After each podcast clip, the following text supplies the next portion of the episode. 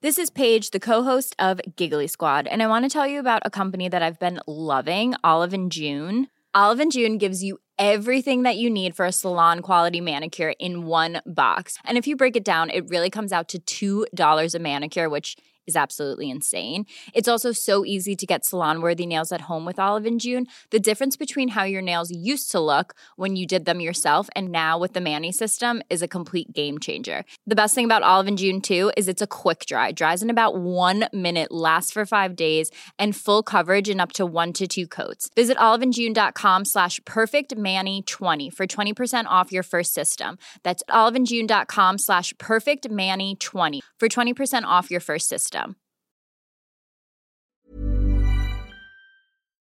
Profesor Adam Rees, Premio Nobel de Física. Hola, soy Adam Rees y te recomiendo escuchar Coffee Break para aprender más sobre el universo.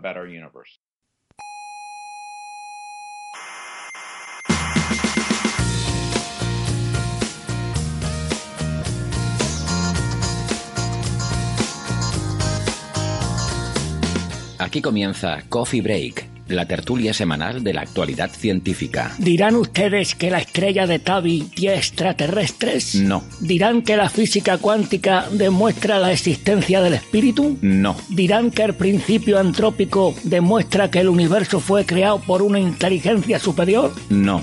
Pues no les pienso escuchar. Tampoco queremos que nos escuche. Soberbios, científicos soberbios.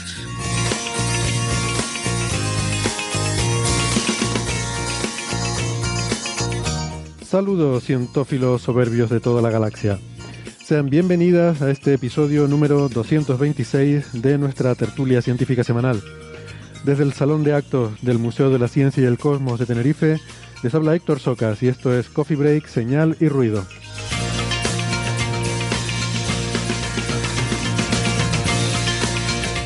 Aquí en España seguimos sin investidura, o sea, sin vestidura.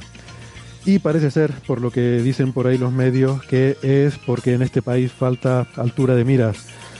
Pues mira, precisamente aquí, si algo somos, es mucho de eso de mirar para arriba. Así que, venga, nosotros vamos a cumplir con nuestro deber patriótico y desde este humilde medio, que de hecho ni es medio ni es nada, si acaso más bien sería un cuarto, pues eso, que nosotros sí que vamos a tenerla y vamos a mirar muy muy alto, hasta que nos duela el cuello.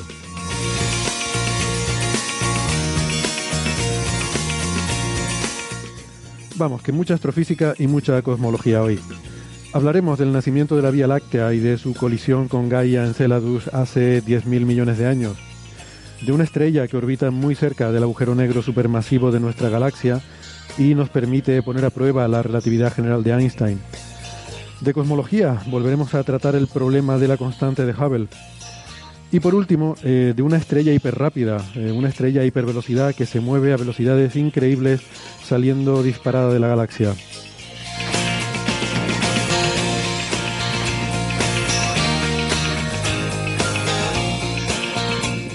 Todo eso y mucho más en un minuto, pero antes permítanme recordarles que estamos en muchas plataformas de internet. Estamos en Evox, en Spotify, en Google Podcast, en Apple Podcast, en TuneIn y en muchos otros sitios. No dejen de suscribirse, les recomendamos siempre que se suscriban porque no les cuesta nada y así no se pierden ningún episodio. Nuestra página web es señalirruido.com y ahí en esa web tienen toda la información sobre cómo pueden suscribirse, además de estar todos los episodios desde el principio de nuestras emisiones.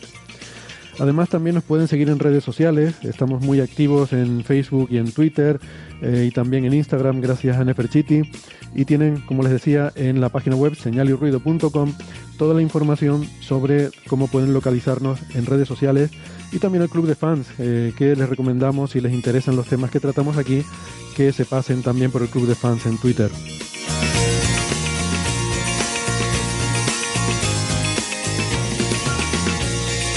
En la radio nos pueden escuchar en Canarias, en Icoden Daute Radio, Radio ECA y Ondas Yaiza.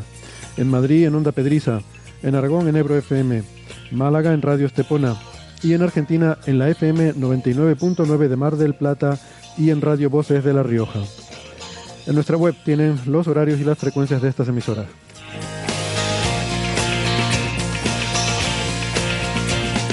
Saludamos a los contertulios ya que tenemos para esta semana. Aquí conmigo en el Museo de la Ciencia está José Alberto Rubiño. Hola, ¿qué tal, José Alberto? Hola, ¿qué tal? Encantado de estar por aquí de vuelta. Encantados de tenerte. Eh, José Alberto es doctor en ciencias físicas, investigador del Instituto de Astrofísica de Canarias y es arroba jarubino m en Twitter.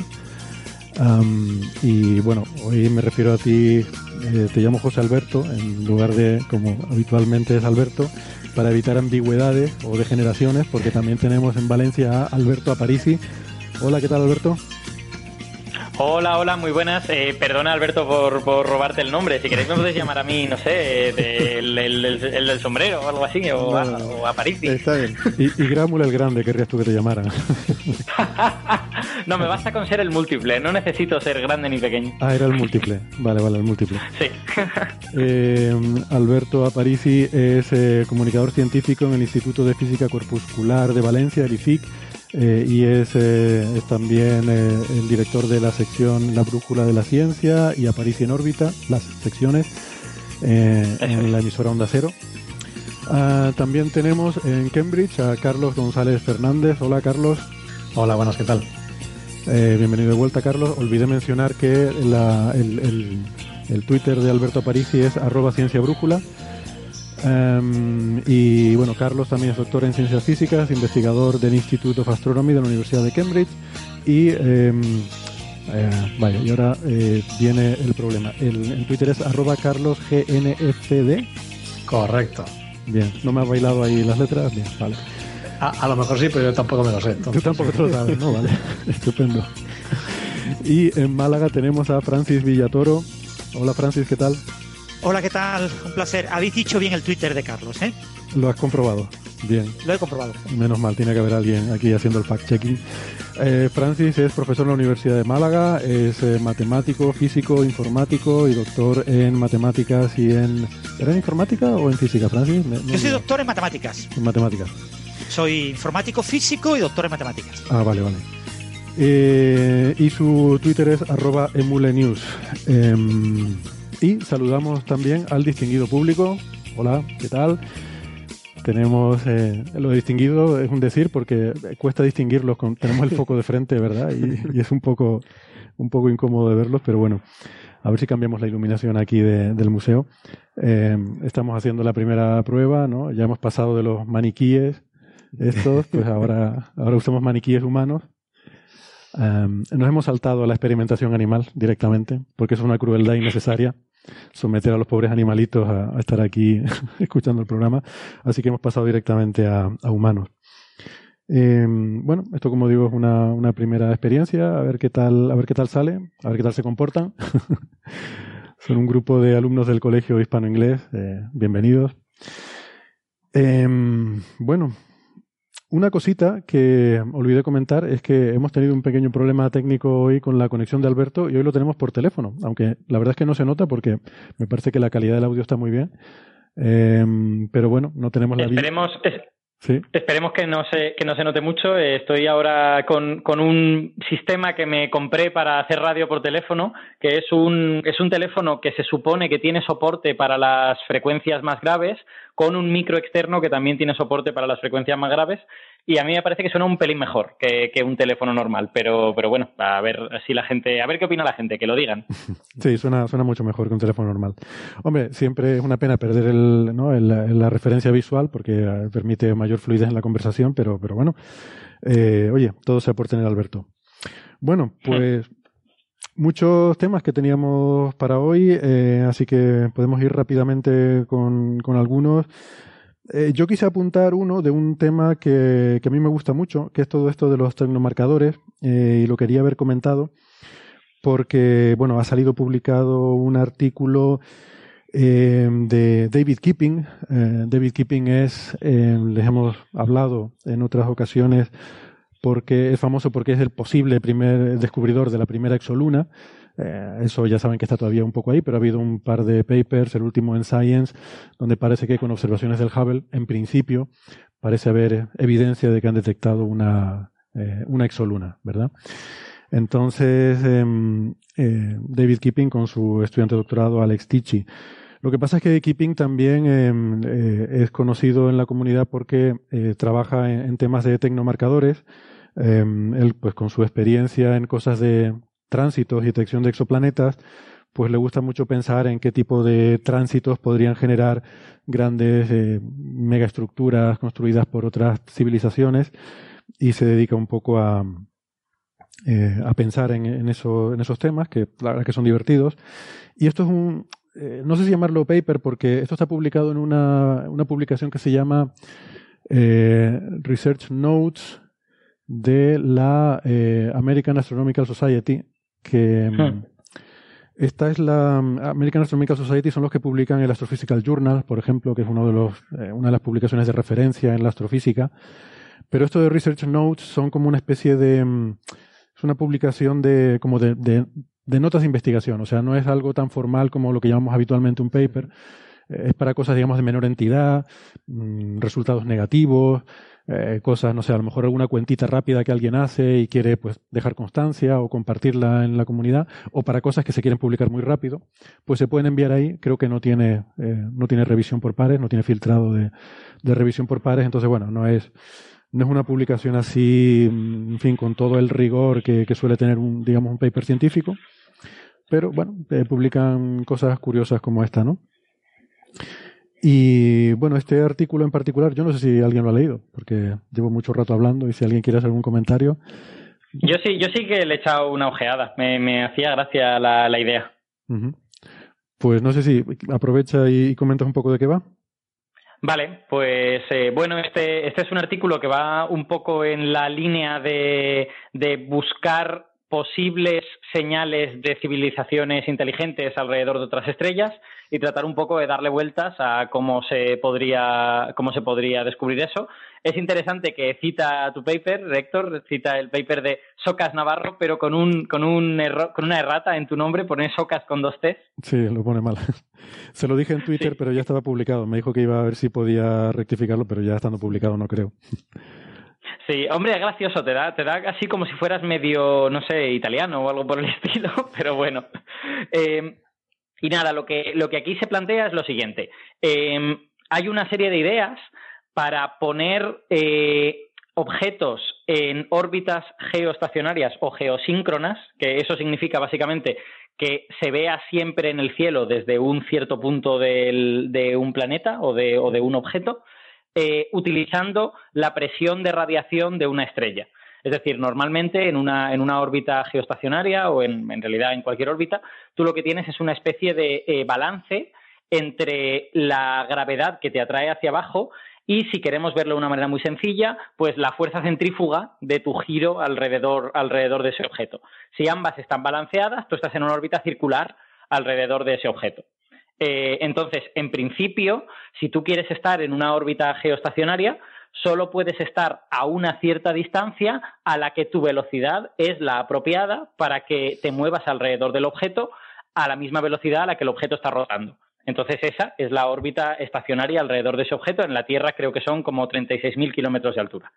eh, entonces, lo que plantean unos cuantos investigadores, no Keeping, sino, sino otras personas eh, antes que él, es que tú puedes tratar de conseguir ese balance entre atracción gravitatoria y algo que te empuje hacia afuera con otro tipo de, fenómenos físicos, que no sean necesariamente la fuerza centrífuga. Y eh, lo que plantean es que puedes utilizar, por ejemplo, la presión de radiación de una estrella. Si tú quieres poner un objeto en órbita geo, o sea, geo, en este caso no, pues astroestacionaria alrededor de una estrella, una cosa que te puede empujar hacia afuera es la presión de los fotones que están chocando contra ese objeto.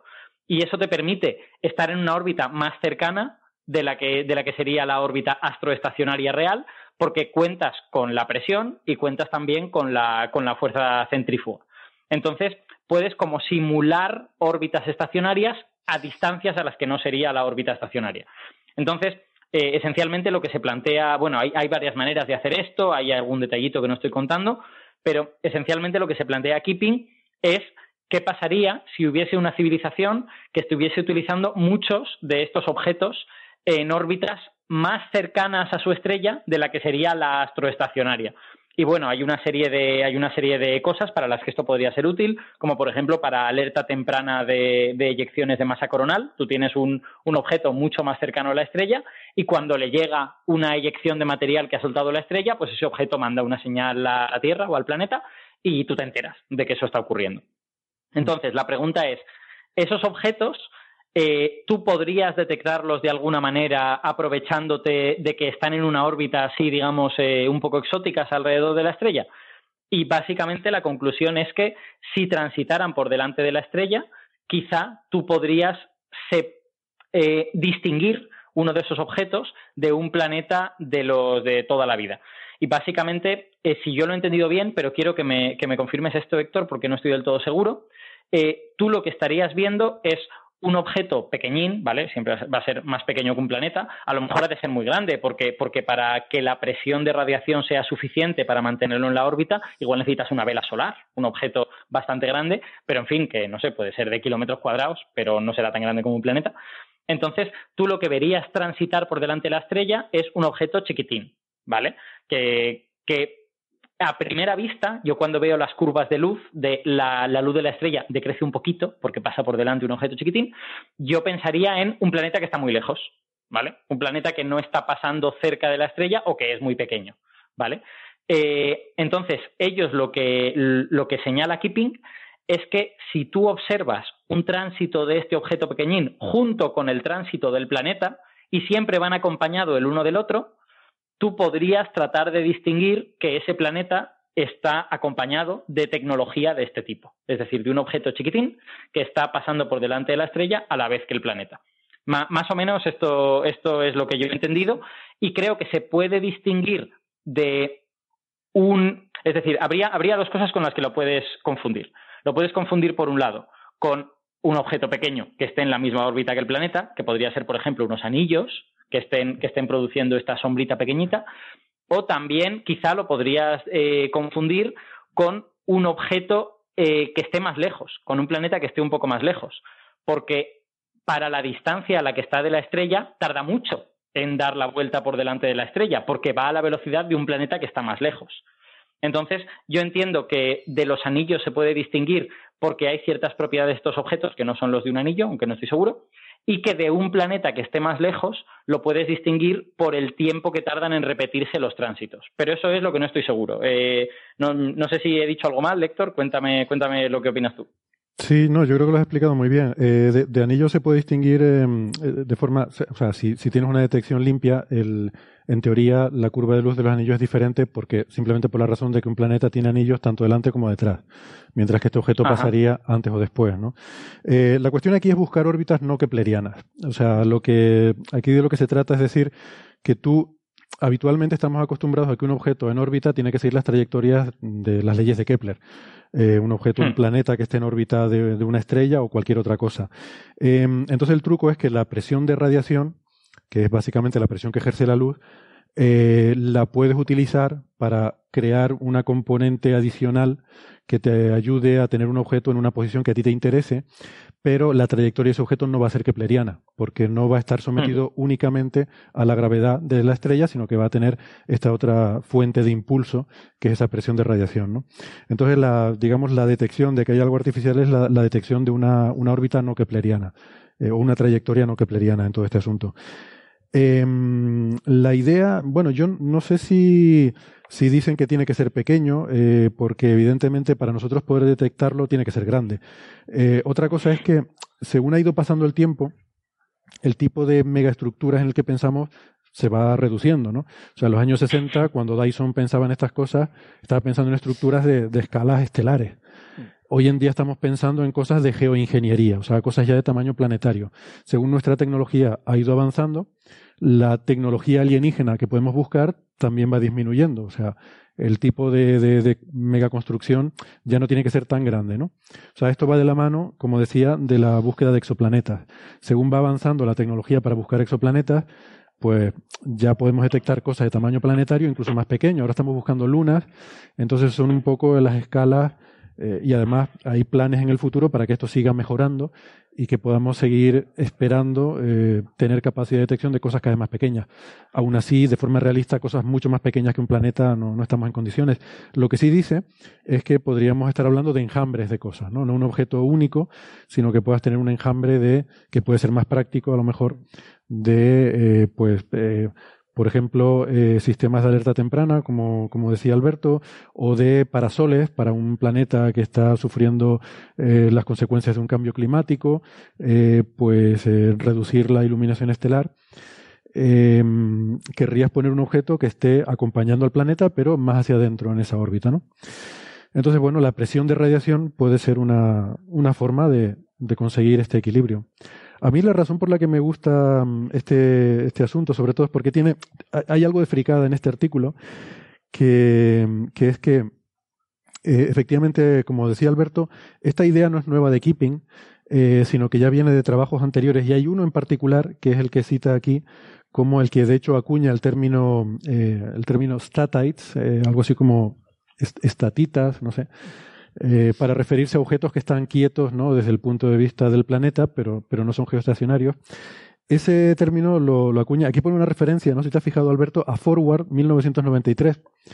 Y esta, sí. es una, esta es una referencia muy curiosa, porque este tal Forward, eh, si lo miras, es Robert L. Forward, que es el autor de novelas de ciencia ficción tan clásicas como Huevo de Dragón, que aquí le hemos mencionado alguna vez. Eh, es, un, es un físico, es un investigador, eh, pero que también ha escrito novelas de ciencia ficción. Y bueno, yo recuerdo que me llamó mucho la atención cuando un amigo, eh, que por cierto además creo que, bueno, eh, me consta que es oyente habitual del programa, así que le mando un saludo a Carlos González, el otro, Carlos González, no el que tenemos aquí, que también saludamos a Carlos González, ¿por qué no? Pero, hola, hola Carlos. Pero el otro Carlos González fue el que me, me, me, descubrió este libro. Además, recuerdo la conversación, decía, no, es sobre una civilización que vive en una estrella de neutrones. Y yo dije, vamos a ver, Carlos, esto es absurdo. O sea, realmente es no tener ni idea de física, imaginar una civilización en una estrella de neutrones. Y me dijo, no, no, no, que el autor es físico, es, es especialista en, en, estos temas de materia condensada y tal. Y yo, bueno, la verdad es que no le hice mucho caso, pero empecé a leer la novela y realmente es alucinante cómo el autor consigue describir la, la posibilidad de vida en el entorno de una estrella de neutrones, no solo que, que consigue meterla ahí, sino que usa los elementos de una estrella de neutrones como una gravedad brutal, un campo magnético increíblemente fuerte, todo eso lo mete en la historia y, y bueno, hace cosas realmente increíbles, ¿no? Bueno, pues Héctor, una, una curiosidad sobre eso de la estrella de neutrones.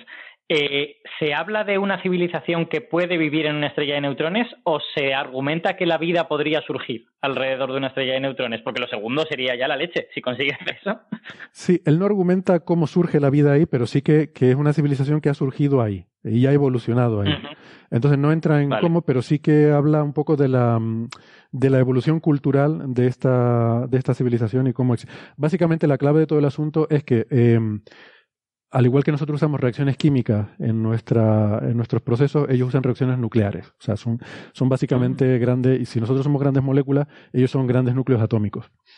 Eh, y está, está muy interesante el asunto. Porque luego cómo entra ahí el campo magnético y cómo eso, eh, digamos que define la manera en la que se vive y en la que se, eh, se tienen que poner de acuerdo estas criaturas para eh, digamos que para vivir ahí, para hacer cosas, para moverse, tienen que hacerlo colectivamente para poder eh, superar el problema que les, les, representa el campo magnético. Bueno, es, es, igual, es una historia que no quiero entrar ahora, pero es muy, es muy interesante. Bueno, pues este es el forward que primero planteó esto y este, esta referencia no es un paper, es una patente. que es otra Anda. cosa. Es otra cosa curiosa. El, el, hombre patentó la órbita de las estatitas, los statites, eh, la solicitó en el año 89 y se le, eh, perdón, y se le concedió en el 93 y es la referencia que aparece aquí. Una, una cosa, ¿no serían estatélites, creo yo? Porque como viene de satélite pero poniéndole estático, pues yo creo que serían estatélites, me parece. Vale, me gusta más esa... Sí, perfecto. Pues, pues sí, porque el otro casi que suena más a algo geológico, ¿no? sí. Vale, pues eso es lo que había un poco antes y lo que hace aquí Keeping es dar una vuelta de tuerca y en vez de pensar en satélites, él piensa, él lo llama quasites, porque es como quasi Statites, mm, bueno, eh, no me gusta tanto el nombre, pero lo que hace es pensar que en vez de ser un satélite o un planeta, es, un, es algo que orbita la estrella. Y bueno, como idea está bien, lo que pasa es que hay que recordar que la presión de radiación, en el caso de estrellas como el Sol, es minúscula. Eh, hmm. Son eh, micropascales a la, a la distancia de la Tierra, ¿vale? Entonces, no sé, yo estuve mirando un poco el balance entre gravedad y presión de radiación y básicamente para que algo, para que haya un equilibrio, creo recordar que eran fracciones de gramo, o sea, no sé si centésimas de gramo por metro cuadrado de material, lo que tendrías que tener para equilibrar un poco la gravedad solar con su presión de radiación a la distancia de la Tierra. O sea que realmente tecnológicamente parece complicado, pero sí es cierto que en estrellas más calientes, podría ser interesante porque la presión de radiación va con la, potencia a la cuarta de la temperatura. O sea que según aumenta la temperatura de la estrella, la presión de radiación aumenta con la cuarta potencia de eso. Em, y de hecho hay estrellas en las que la presión de radiación es una parte importante de la estructura de la estrella, ¿no? En estrellas muy calientes. A mí, a mí me ha gustado, me ha gustado la idea, o sea, más que como tecnomarcador realista, que yo siempre tengo la sensación de que estas ideas de construir objetos gigantescos de tamaño planetario, pues a lo mejor no es en lo que una civilización está, ¿no? O sea, quiero decir, es que hace falta una cantidad de material tan grande, no, no lo sé, yo soy, soy, un poquito, soy un poquito escéptico respecto a que una civilización muy avanzada realmente hiciera estas cosas. Pero a mí me, me ha gustado mucho porque parece un ejercicio de bachillerato. O sea, quiero decir, es que es un ejercicio que, que, si tenemos algún oyente profesor, se lo podría poner a sus estudiantes de primero, de segundo de bachillerato, porque el razonamiento es muy simple. O sea, yo quiero... Si lo hubiera, perdona, si lo hubiera en el público ahora mismo. Claro, no, quiero decir exacto. El, el, razonamiento es muy sencillo. Cuando yo tengo planetas alrededor de una estrella, los planetas que están cerca se han de mover muy rápido, porque han de contrarrestar con ese movimiento una gravedad muy intensa. Los planetas que están lejos se han de mover más lento. Yo lo que quiero es tener cerca de la estrella una cosa que se mueva lento. Entonces, la pregunta es, ¿cuánta fuerza para afuera extra le tengo que poner para que eso, para que eso suceda? Básicamente. Y, y, me parece muy interesante porque es un cálculo que, en fin, se puede hacer en bachillerato de una manera muy sencilla. Hmm. Sí, estoy de acuerdo. Y sí, también estoy de acuerdo contigo que esto de los tecnomarcadores, eh, yo creo que, bueno, a día de hoy, pues quizás está más emparentado con la ciencia ficción, pero lo veo casi más como un proceso, ¿no? Eh, como decía, en los años 60 eran esferas de Dyson, ahora ya son cosas de geoingeniería, o sea que hay esta especie de equilibrio, yo eh, lo llamo la, la, la, ecuación del balance tecnológico, ¿no? O sea que nuestra tecnología multiplicado por la tecnología alienígena que podemos detectar es igual a una constante. Entonces, según nuestra tecnología avanza, la tecnología que podemos detectar va disminuyendo, ¿no? Y en las unidades adecuadas esa constante es 1 y esas unidades son eh, la tecnología en la cual nosotros seríamos capaces de detectarnos a distancias interestelares. Entonces, en ese momento, eh, ya. Pero bueno, que igual en un futuro, pues eh, sí que puede haber alguna cosa un poco, un poco más razonable que se pueda proponer, ¿no? Héctor, te quería comentar que creo que lo que quiere Keeping es quitarte el, el honor de haber sido el gran descubridor del primer termomarcador, ¿no?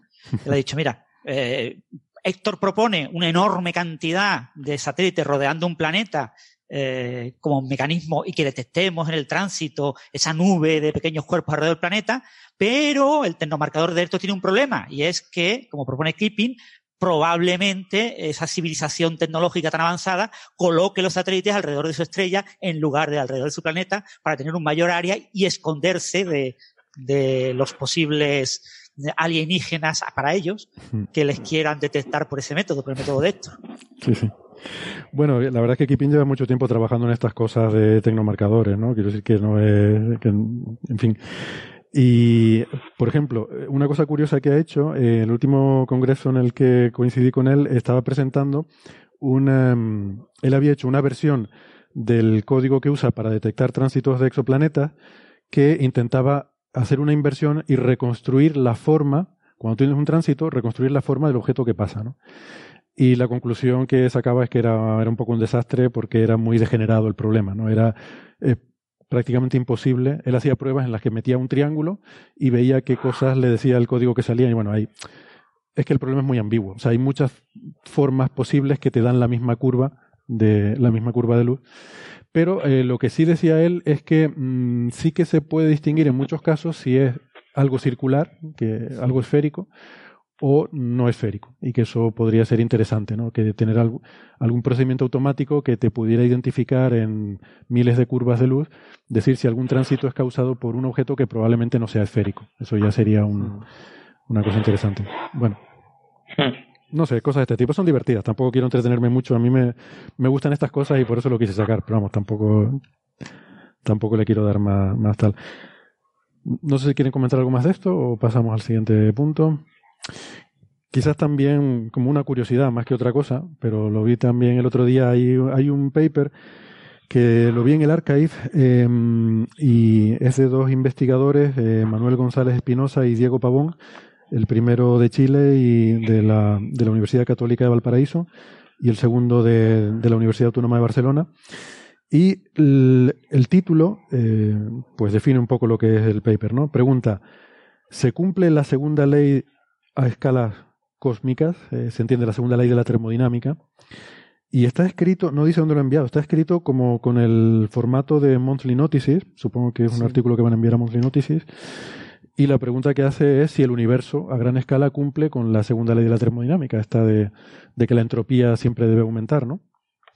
A mí me pareció curioso, no sé qué opina José Alberto, que creo que también lo miraste, ¿no? Eh, bueno, sí, también le eché un vistazo. Eh, bueno, eh, es un ejercicio interesante. Al final, realmente, el, el lo que, lo que intentan hacer los autores es estudiar cómo va eh, cambiando con el tiempo, con la evolución cósmica, el, factor de Hubble, o sea, el ritmo de expansión del universo, que, es un ritmo que va cambiando con el tiempo. Eso está relacionado esencialmente con una medida de la entropía, porque eh, si, pensamos en la entropía como algo proporcional al área del horizonte del universo en cada época, eh, pues una, medida de, cómo va variando ese área, pues es eh, una medida del, ritmo del factor de escala y eso, y eso es el factor de Hubble. ¿no? te, puedo interrumpir para, porque quizás convendría aclarar que esto del horizonte cosmológico eh, lo que es, ¿no? Y porque es la, es la clave aquí en, toda esta discusión. bueno, pues el, concepto de horizonte, bueno, es, es una medida de, el hecho de que tenemos una un universo finito en el tiempo y una, y una velocidad finita de propagación de la luz, pues implica que hay una distancia máxima eh, a la que podemos observar. Y, bueno, bueno, hay, hay, varias definiciones también de, que, consideramos, el, o sea, de qué es lo que llamamos horizonte. Pero para las consideraciones que están haciendo aquí, eh, podemos simplificarlo diciendo que es una medida eh, de, del, tamaño del, del, o sea, la distancia máxima que se ha podido viajar eh, desde el inicio del tiempo, básicamente. O sea, que igual que un agujero negro tiene un horizonte que es el punto más allá del cual no se puede, mm, digamos, no se puede propagar información hacia afuera, pues lo mismo ocurre eh, con el cosmos, pero en sentido inverso, ¿no? O sea, hay un punto más allá del cual no podemos recibir información, ¿no? Exactamente. Bueno, pues eh, efectivamente, ahora el, trabajo consiste básicamente en intentar parametrizar de, alguna forma el cómo es la evolución de, ese de esa función de Hubble, o sea, una función que en el momento actual toma el valor de, lo que llamamos constante de Hubble, y, en un momento del pasado, pues bueno, es, una medida, digamos, de cómo varía el, cómo cambia el, radio característico del universo.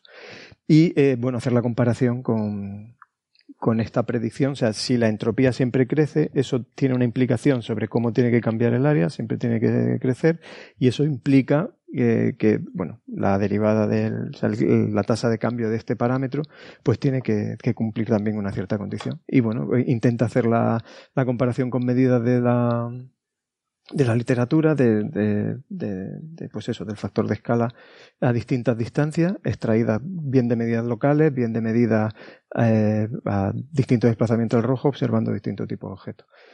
Entonces, bueno, es un ejercicio interesante eh, y, bueno, eh, se, se, encuentra obviamente compatibilidad con, con, la segunda ley de la termodinámica. Hmm. Yo, el, la impresión que tuve al leerlo es que al final aunque suena como a una cosa muy complicada, al final realmente el asunto es muy sencillo, porque lo que hace es decir que, bueno, que el universo tiene un horizonte y que al final, al igual que pasa en un agujero negro, la entropía está muy relacionada con el área del horizonte. Es básicamente el área del horizonte. Entonces, al final, lo que estás midiendo es cómo varía el área del horizonte del universo. Mm. Eso es tu. eso es tu medida. que de eh, forma indirecta es ver cómo cambia el, el, factor de escala. O sea, el, parámetro de Hubble es la derivada del factor de escala. Es que es como intuitivo, ¿no? O sea, si el universo crece, el, horizonte se expande y por tanto la, entropía crece, ¿no?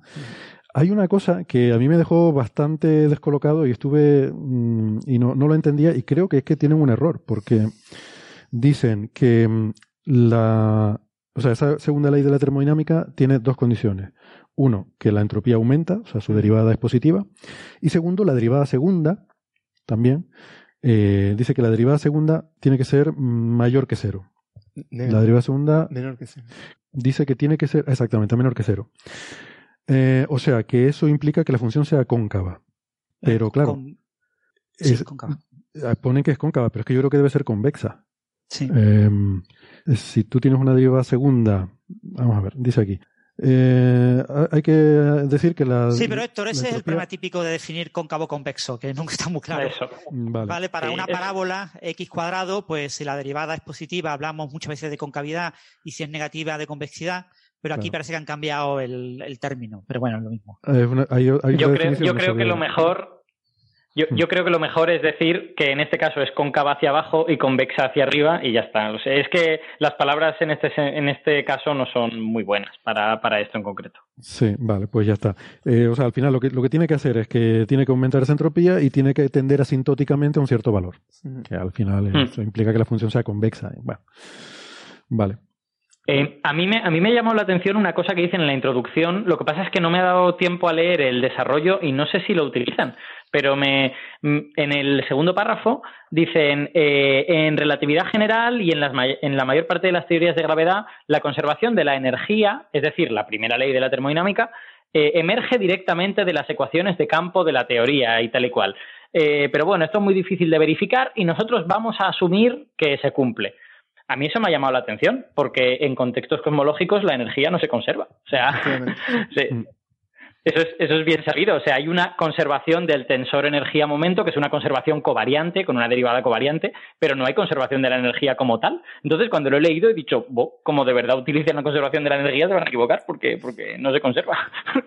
A mí, a mí, me llamó la atención también esa parte, ¿no? Digo, pero digo, no sé, a lo mejor se refiere a algo que, que, no es lo que yo estoy entendiendo. No sé si tienes algún comentario, Alberto, sobre el tema. José Alberto. Eh, no, no, eh, tiene razón. O sea, la, energía no se conserva. O sea, el, el universo está cambiando.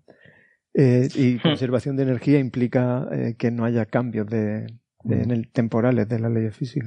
Y, son la, si os acordáis, esas son las ideas de Tolman de que, eh, claro, aquí estamos hablando, el tensor energía-momento se refiere al contenido del espacio-tiempo. Es decir, a lo que curva la gravedad, a la hmm. energía. Pero el propio espacio-tiempo, la propia curvatura, la propia gravedad, se supone que tiene energía negativa y que compensa de manera exacta a esa eh, fuerza, a, esa, a, ese, a esa, ese contenido que la hace curvarse.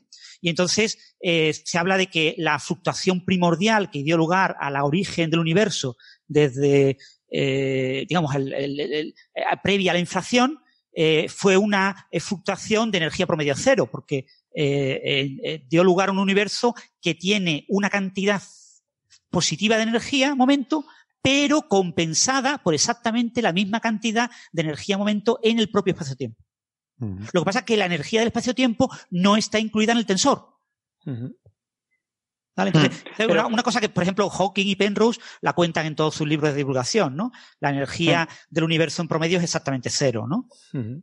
Mm. Francis, eh, José Alberto, hay una, hay una pregunta que yo tengo en este sentido, que lo he hablado con algún amigo que hace cosas de relatividad general, pero tampoco son expertos y no, y no me lo han sabido decir, que es eh, cómo se define la energía del campo gravitatorio en relatividad general. No, no estoy seguro de si hay, hay una definición estándar o eh, cómo, cómo se hace eso. No la hay. Esa, esa pregunta tiene miga. ¿eh? El, no la hay, no la hay. y, ah. y dependiendo de, eh, dependiendo con quién hable, eh, o sea, es que mm, puedes tener eh, respuestas muy variadas. no, mm. no la hay, o sea, no está claro, o sea, por ejemplo, esto que, ha dicho Francis, intuitivamente se entiende muy bien, pero no hay una definición de, cuál es la energía que se almacena en el, en el espacio-tiempo. O sea, hacer una definición, o sea, esa consideración de, global en el que tiene en cuenta la energía del contenido de los campos más la energía contenida en el espacio-tiempo, es un tema que no está resuelto. De hecho, hay diferentes definiciones de la cantidad de energía que hay en una región de espacio-tiempo, ¿no? Entre el propio espacio y la, y la materia que contiene y tal. Hay como diferentes formas de definirlo y cuando uno trabaja con estas cosas tiene que decir qué definición está siguiendo, ¿no? Hmm. Eso, eso es sorprendente. Pero bueno, es, es la pregunta del millón, sí. Sí, pero bueno, con definiciones más o menos, mm, eh, digamos, de grosso modo para andar por casa, eh, se puede definir más o menos la energía a escala global. ¿no? El problema fundamental es definir la energía del propio espacio-tiempo a nivel local. ¿eh? puntualmente, en una pequeña región yo no sé cuánta energía tiene el espacio-tiempo, pero visto desde el punto de vista de un contorno, de un posible contorno eh, sí tengo la posibilidad de integrar todo el contenido energético. ¿no? Eh, lo que pasa es eso que, eh, como depende de cómo lo hagas, porque depende mucho de lo que pongas en el contorno, claro, en principio el universo no tiene contorno. Hmm. Entonces, te encuentras con que diferentes investigadores pueden dar resultados distintos. ¿no? Pero ya te digo, desde Tolman debe ser del 33 o del 35, por ahí, de 1933, por ahí. ya hay cierto consenso que es el que usan casi todos los cosmólogos para hablar de este tipo de cosas, ¿no? De, la energía del propio espacio-tiempo, ¿no? Porque además depende del observador también, ¿no? Eh, la, cantidad de energía en un determinado volumen depende de, si el observador se está moviendo no, en fin, muchas cosas.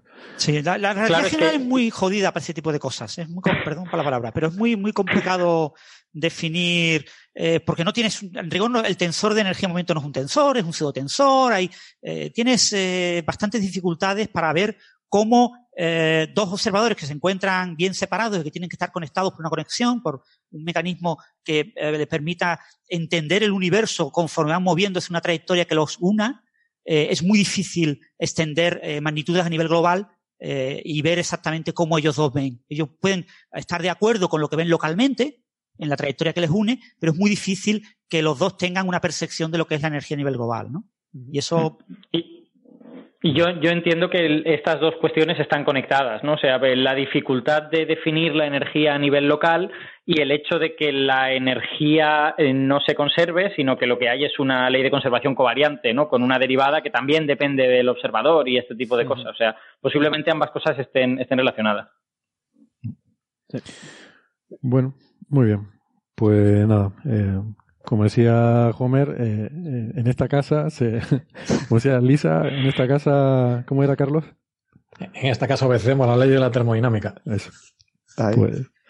Eh, por cierto, un detalle que no habéis comentado del artículo este es la, no sé, es decir, si yo iba a decir tontería, pero bueno, el hecho de tomar estimaciones de la constante de Hubble actual usando datos observacionales a diferentes zetas que es una cosa curiosa que en realidad pues no tiene mucho sentido, pero bueno, eh, se coge una tabla que está sacada de diferentes papers que se supone que estiman la constante, es la tabla 1, eh, diferentes artículos que estiman diferentes valores de la constante de Hubble eh, con datos observacionales conforme Z crece, entre 0.07 hasta 2.36, y, y, eso que es algo que normalmente no se hace. ¿no? La gente estima el valor actual, no, no trata de estimar el valor en esa, en esa Z.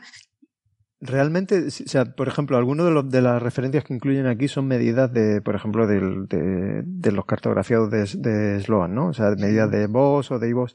Entonces, realmente, cuando utiliza eh, oscilaciones de acústica de variones y medidas de distorsiones del espacio de Resif, eh, estrictamente tú sí, sí estás midiendo el, la constante de Hubble a ese desplazamiento al rojo. Luego hay un modelo para escalarla y, y para conectarla. Pero sea, la, las medidas realmente tú las realizas a un determinado desplazamiento al rojo. O realmente, por ejemplo, el, con el BOS, uno de los cartografiados del Sloan, si tú mides el, el, factor de Hubble eh, a RESI 0,5. Realmente lo, lo mides eh, a esa época. Y luego tienes que utilizar eh, un el modelo cosmológico para enlazarlo y traerlo todo al tiempo presente. Por eso las curvas típicas de este artículo eh, pues son en función del, factor de escala, o lo que es lo mismo la inversa del resif, 1 más z, eh, pues ves que esa, esa, esa curva va, evolucionando y, tú puedes colocar puntos en función de, eh, por ejemplo, si ha utilizado las oscilaciones acústicas de variones, pues en función de el, desplazamiento al rojo de las galaxias que haya utilizado para hacer esa medida. O sea que, que sí, sí se hacen medidas directas de, de H de Z a un Z intermedio.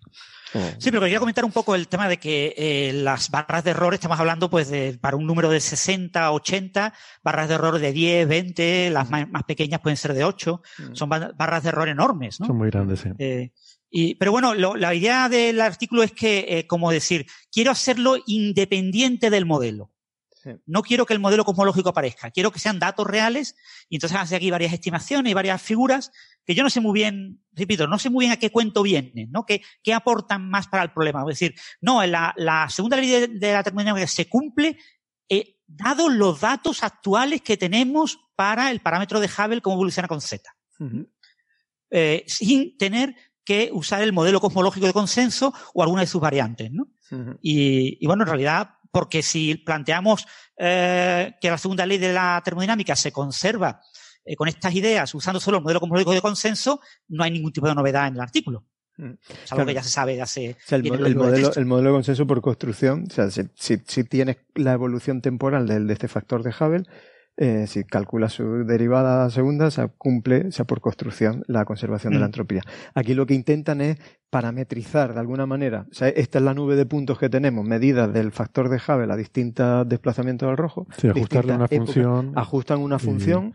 Y, luego pues intentan ver que esa función es compatible con que esa derivada segunda eh, pues es esa primera derivada que sea creciente y convexa la función al final es eso Vale, pues bueno, vamos a ir pasando de tema rápidamente, como rápidamente se mueve una estrella muy peculiar que han descubierto eh, unos investigadores de la colaboración S5 y que han, eh, han, publicado en un artículo, un paper que han subido al archive, eh, que se titula ingeniosamente La gran evasión, dos puntos, descubrimiento de una estrella cercana, eyectada de la Vía Láctea, a 1700 kilómetros por segundo por Sagitario A estrella. ¿Vale?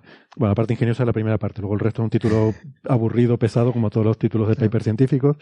Sagitario A estrella, les recuerdo, es el agujero negro supermasivo del centro de nuestra galaxia. Y Carlos, esta gente han encontrado casualmente una estrella que, que va a toda leche. Sí, eh, de hecho, eh, una de las cosas buenas que tiene el, título del paper es que ya no tienes que leerte el paper. lo, lo, cuenta todo, ¿no? ya está. Toda la información está contenida en el título. Yo te confieso que me he leído el abstract y nada más. Y efectivamente, el título es un resumen del abstract. y, no he seguido leyendo porque digo, bueno, supongo que ya aquí está todo lo que hay que saber. Pues sí, este está un, poco por, hablar de otras cosas. Hablar por hablar. Sí, yo venido aquí a hablar de mi libro. Eh, la colaboración S5 lo que hace es, eh, en, la, que muy probablemente esté Ángel involucrado, eh, lo que ah, hace sí, porque está, sí que he visto que mm, parte de la colaboración es la universidad está de... Espérate, a ver si lo leo, porque... El Macquarie. la Universidad de Macquarie, que es donde está Ángel, sí. Entonces, la, muchas veces hemos hablado de, de, de que la, la, el, el modelo que tenemos, más exitoso que tenemos para la formación de la Vía Láctea es que se ha formado por en parte por acreción de otras galaxias. y luego hablaremos de eso. Luego hablaremos de eso. Entonces, es, esta acreción deja trazas de estrellas en el halo de nuestra galaxia. ¿no? Entonces, tú, tú si, si haces una foto de, digamos, de la parte externa de la galaxia, en, las estrellas, en lugar de estar distribuidas aleatoriamente, pues ves que hay bandas en las que la densidad de estrellas es mayor. Entonces, estas bandas, digamos, son los, los, los trazos, los regueros de estrellas que van dejando eh, galaxias enanas o cúmulos globulares que han sido atrapados por la Vía Láctea y se van cayendo en ella. Bueno, pues ese 5 lo que hace es, es, un cartografiado destinado a estrellas de estas, estas eh, que en inglés les, llaman streams, estas corrientes de estrellas, para pues ver, ver cuál es la química de las estrellas de sus miembros y, sobre todo ver cuál es su velocidad. Intentar reconstruir las órbitas, porque reconstruyendo las órbitas de estas, de estas corrientes, uno puede eh, ver cuál es, por ejemplo, el potencial de la Vía Láctea, ver cuál es la distribución de materia no visible de la Vía Láctea, que es una cosa muy difícil. Bueno, pues eh, evidentemente como, como siempre que uno mira, mira, intenta encontrar algo, encuentra otra cosa. Cuando llevas, estás buscando la llave del coche, encuentras la cartera. Cuando estás buscando la cartera, encuentras el mando al garaje y así, ¿no?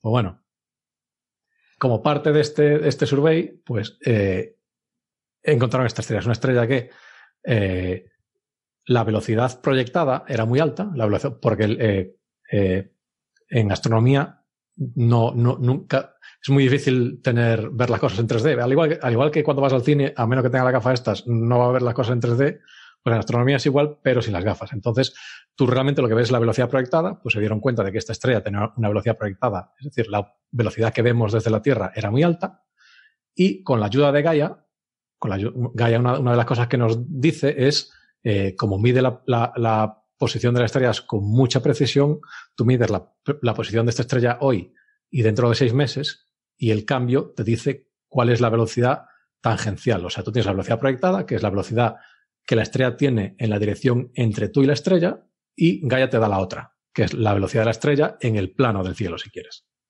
Entonces, con esas tres componentes de la velocidad, uno puede reconstruir eh, la velocidad real de la estrella, si quieres llamarlo así, la velocidad en un sistema de referencia externo, y, es, y la hipótesis que mejor explica la, la trayectoria de esta estrella es que era una binaria que estaba moviéndose alrededor del agujero negro que hay en el centro de la Vía Láctea. En algún momento se acercó demasiado al, agujero negro. El agujero negro robó una de las estrellas y la otra, al perder la compañera, como estaban unidas gravitatoriamente, ya no tiene nada a lo que estar agarrada y salió despedida a toda leche. Eso es lo que se llama el mecanismo Hill. El mecanismo, de, Hill. Efectivamente. Es un poco como, si tú te imaginas, es un poco como un capítulo de Mortadelo y Filemón. Tú te imaginas, eh, te imaginas la, típica portada de Mortadelo y Filemón en la que eh, hay, un, hay un lanzador de martillo dando vueltas y viene Mortadelo y le corta el, cable. Pues en este caso, entonces el martillo sale a toda leche y el otro tío se cae, ¿no? Pues esto es un poco eso. O sea, en, este, en este caso, el que corta el cable es agujero negro. Entonces pierdes el, el potencial que está uniendo a los dos cuerpos y uno de ellos sale despedido a toda leche. Pues esto es exactamente esto es lo, esto es lo que pasa ahora. Esto yo creo que viene, una de las cosas por las que viene bien, y me, eh, vamos, quería sacarlo sobre todo. Viene bien porque son 15 minutos de programa que ha rellenado, Héctor. Exacto. Exactamente, te voy a poner aquí a hablar un rato y, me voy yo a hacer mis cosas. Pero no, sirve para ilustrar eh, esto de que, mm, o, como contraejemplo de una idea popular muy extendida de que los agujeros negros son cosas que se lo tragan todo. Y si te acercas mucho a un agujero negro, te va a tragar. Eh, cuando realmente no es así. O sea, un agujero negro es como cualquier otro objeto de su masa, con la salvedad de que es muy pequeñito y que tiene un horizonte y por eso es tan interesante y que la relatividad predice singularidades ahí dentro, que luego vaya usted a saber. Pero que en principio un agujero negro eh, puede de hecho expulsar cosas. Eh, como este caso, como los chorros eh, eh, relativistas que vemos salir eyectados a, toda velocidad por los polos de un agujero negro, las coronas que tiene, todo este tipo de cosas, ¿no? Sus discos de acreción, que bueno, eventualmente pueden acabar, finalmente puede acabar cayendo la materia del agujero negro o no, hay partes que pueden salir eyectadas, o sea que hay una dinámica muy complicada, muy complicada pero que en este caso esta estrella ha salido disparada a 1800 kilómetros por segundo porque se ha encontrado con el agujero negro supermasivo del centro de nuestra galaxia y estas cosas pasan. Sí, y después, bueno, o sea, esto es un poco el. Como muchos descubrimientos, e, e, es, es, uno de estos descubrimientos que tiene muchos superlativos en el título. Entonces es la primera, más rápida, puedes hacer muchas cosas. Entonces eso siempre está bien, pero a mayor de eso, tiene otro tipo, tiene otros intereses. En principio, eh, estas estrellas las estrellas, lo que le llaman las estrellas eh, hiper, hipervelocidad y cosas así, tienen una utilidad y es que te permiten, que, en este caso no, pero te permiten también, de alguna manera, estudiar cuál es la masa de la Vía Láctea, porque eh, es, las estrellas, estrellas, tú tienes que intentar encontrar la estrella más rápida que sigue unida gravitatoriamente a la Vía Láctea. Y eso te permite medir cuál es la masa total de la Vía Láctea, porque eh, hay una cosa que se llama la velocidad de escape de cualquier cuerpo y es la velocidad a la que tú tienes que ir para escapar la trayectoria, la, atracción gravitatoria. Entonces, los, en la Tierra los cohetes tienen que superar la velocidad de escape de la Tierra. Si tú quieres escaparte del sistema solar, tienes que superar, superar la velocidad de escape del sistema solar. Y si, tú tienes que escapar, quieres escaparte de la galaxia, tienes que superar la velocidad de escape de la galaxia.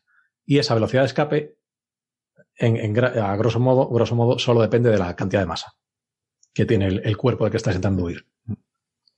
Entonces, si tú encuentras. Y, en, un, en un caso, claro, o sea, estoy pensando en, el caso de un objeto extenso como la galaxia, dentro del cual tú estás, la velocidad de escape depende del sitio en el que estés, ¿no? Efectivamente, es más complicado porque depende de dónde estés y de, dónde vienes y cosas así, ¿no? Pero bueno, así, en, primer orden, digamos, te da una idea de la distribución de masa. El problema, el problema que tiene esta estrella es que es poco probable que esté eh, ligada gravitatoriamente a la Vía Láctea. O sea, va tan deprisa que se va a escapar de la Vía Láctea. Pero y aún así te permite eh, aprender otro tipo de cosas. Por ejemplo, una de las cosas que te dice es, eh, con razonable precisión cuál es la velocidad del Sol con respecto al centro de la galaxia, que es una cosa que tampoco es evidente cómo, calcularla. ¿no? Entonces, tú de, digamos, de si, si, lo cual parece lógico, asumes que esta estrella viene del centro de la galaxia, pues un poco jugando con la, con la velocidad de la estrella con respecto a ti y otro, otro, otra serie de parámetros, puedes calcular cómo se mueve el Sol con respecto al, centro de la galaxia, por ejemplo, cosas así. Es, hay informaciones secundarias muy útiles, nada, nada llamativas, o sea, nada llamativas en el sentido de que mm, e, evidentemente no está en el titular porque no es la cosa más impactante del, descubrimiento, pero que es muy interesante por ese tipo de cosas que te permite, que te permiten este, este tipo de, descubrimientos. Que además es una cosa que eh, ahora ya está un poco, ya no está tan de moda, pero hace unos años estaba muy de moda lo que llaman la ciencia por serendipia, ¿no? Que es cuando tú estás buscando una cosa y encuentras otra que también mola. Mm. Pues esto es un poco ese tipo de, es un poco un ejemplo de eso, ¿no? Sí, de hecho, la primera, justo en la primera frase del abstract dice, eh, la cuarta palabra es esa, serendipia, ¿no? Dice, presentamos el descubrimiento mm, casual, quizás sería la traducción, por serendipia, ¿no? Por casualidad nos hemos, nos hemos, encontrado esto, es lo que dice aquí la primera frase. Em, una cosa curiosa, estaba comentando, eh, estaba hablando sobre este artículo con Nacho Trujillo, y, decía, dice, mm, tiene que ser muy interesante porque seguro que si esta estrella estuviera a la distancia de Sirio, por ejemplo, recordemos Sirio es la estrella más brillante que, se, que podemos ver, y es también una estrella de tipo A, igual que esta, mm. dice, si estuviera a la distancia de Sirio, igual se podría ver moverse a lo largo de, de una vida humana. Y pues resulta que, que, sí, uno se hace los números y coge estos 1800 kilómetros por segundo, los pones a los 8,6 años luz que, de los que está, a los que está Sirio, y la cuenta sale que se movería, si yo no me he equivocado, a unos 0,4 grados por cada 10 años. O sea, medio grado, eso es casi el tamaño de la Luna. El tamaño de la Luna, sí. Eh, o sea, imagínate lo que sería, ¿no? Veríamos una estrella, una estrella brillante, la, más brillante del cielo, moverse el tamaño de la Luna cada 10 años, ¿no? A lo largo de nuestra vida veríamos cómo esa estrella se va moviendo. A ver. la velocidad que... A mí se me ocurren cosas más espectaculares, no te voy a engañar. A ver. dale, pero, dale. Pero estaría bien, pero estaría bien. O sea, no que, vamos a ver, no que la gente saliese al balcón y dijese, oh, bueno, vale, está, está bien, está bien. Hombre, no hay ninguna otra estrella brillante que veamos moverse. No, hay estrellas, si mal, así, así a, hay, enanas rojas, ¿no? Como la estrella de Barnard, esta que se mueve muy rápido. Yo creo que la estrella de Barnard es la más rápida que hay. Pero esa no se ve. aparentemente más sí, rápida. aparentemente sí, pero esa no se ve. No. Mm de todas habría, no estoy seguro cómo se compararía esta estrella con esa, porque, claro, o sea, cuando decimos que la estrella Barnard es la que se mueve más rápido, eh, supongo que es de las que conocemos en nuestro entorno. O sea, eh, esta estrella claramente no era conocida. No sé, claro, es, por eso decía que es el movimiento aparente. Mm. O sea, la estrella Barnard, por circunstancias, eh, el, el, movimiento visto desde la Tierra es muy grande. Pero, por ejemplo, si la estrella Barnard, todo el movimiento fuese en la línea de visión entre la Tierra y la estrella, no verías un pepino. que de, casualidad se está moviendo casi completamente en horizontal, bueno, horizontal, de manera transversal, con lo cual todo el movimiento de la estrella tú lo, tú lo ves, básicamente. Mm, y está muy cerca, con lo cual el movimiento angular es grande. Pero es muy débil y entonces no se ve. Esa es la, gracia del asunto. Sí, la estrella de Barnard tiene, algo que comprobar, una magnitud de nueve y pico. Sí. O sea, a vista humana no se ve. No se ve. Mm, vale. Y esa estrella pues sería parecida a Sirio, por lo tanto sí se vería, se vería tan bien como Sirio, ¿no? Mm, sí. Sí, sí, sí. Eh, Oye, Carlos, otra cosa. No, perdón, me quería decir. No, o sea, que, un comentario. Es mm. que la, velocidad que es, tremenda, ¿sabes? Eh, por poner el contexto, eh, estas son las velocidades que te puedes encontrar, por ejemplo, de galaxia dentro de cúmulos de galaxias. O sea, para, para, para, ver la equivalencia en, en, en masa. O sea, la, la, galaxia dentro de cúmulos de galaxias sí pueden estar a mil, 1500 kilómetros por segundo. O sea, que una estrella tenga esta velocidad es una barbaridad dentro de una galaxia. o sea, yo, yo creo que lo menos son tres puntos del carnet ir a esas velocidades. por lo menos. Aquí da un punto del carnet celar. Oye, una cosa que, que vi en el abstract, que insisto, es todo lo que he leído, es que dice que, mm, que además por la trayectoria, el tiempo de tránsito, tal, tal, tal, eh, coincide con el plano orbital y la edad del disco anular de estrellas jóvenes en el centro galáctico. Claro, las estrellas jóvenes, esta es una estrella de tipo A, o sea que no viven mucho. Eh, con lo cual no debe hacer mucho tiempo que, que sufrió este encuentro. Eh, y Esto no lo sabía. Eh, entonces hay un disco anular de estrellas jóvenes en el centro galáctico. Son estrellas de formación reciente cerca del centro del disco. Igual esto también es interesante dentro del contexto de la dinámica de la galaxia, ¿no? es una cosa, eh, el, digamos, la... Em, Pero espera, espera, espera un momento, Carlos. Te dejo la pregunta planteada pero no me respondas ahora. No, me, vas a cortar lo más interesante que, se ha dicho en esta, en esta hora, ¿lo vas a parar? Lo voy a parar, lo voy a parar para hacer hype eh, y que la gente que quiera escuchar la respuesta se vayan a internet, al podcast y escuchen el resto del programa. Porque vamos a despedirnos ahora de los oyentes que nos están escuchando por la radio. Eh, y claro, les recordamos que nosotros en el podcast seguimos eh, con la versión extendida. Hablamos un ratillo más y entre ellas tendrán la respuesta esta que nos deja pendiente eh, Carlos. Así que si quieren seguir la conversación, búsquenos en el podcast, ahí seguiremos. Si no, porque yo qué sé, tienen otras cosas que hacer, pues, pues nos despedimos hasta la semana que viene. Pero si nos están escuchando en internet, no toquen nada, que volvemos enseguida. Hasta ahora. Hasta luego.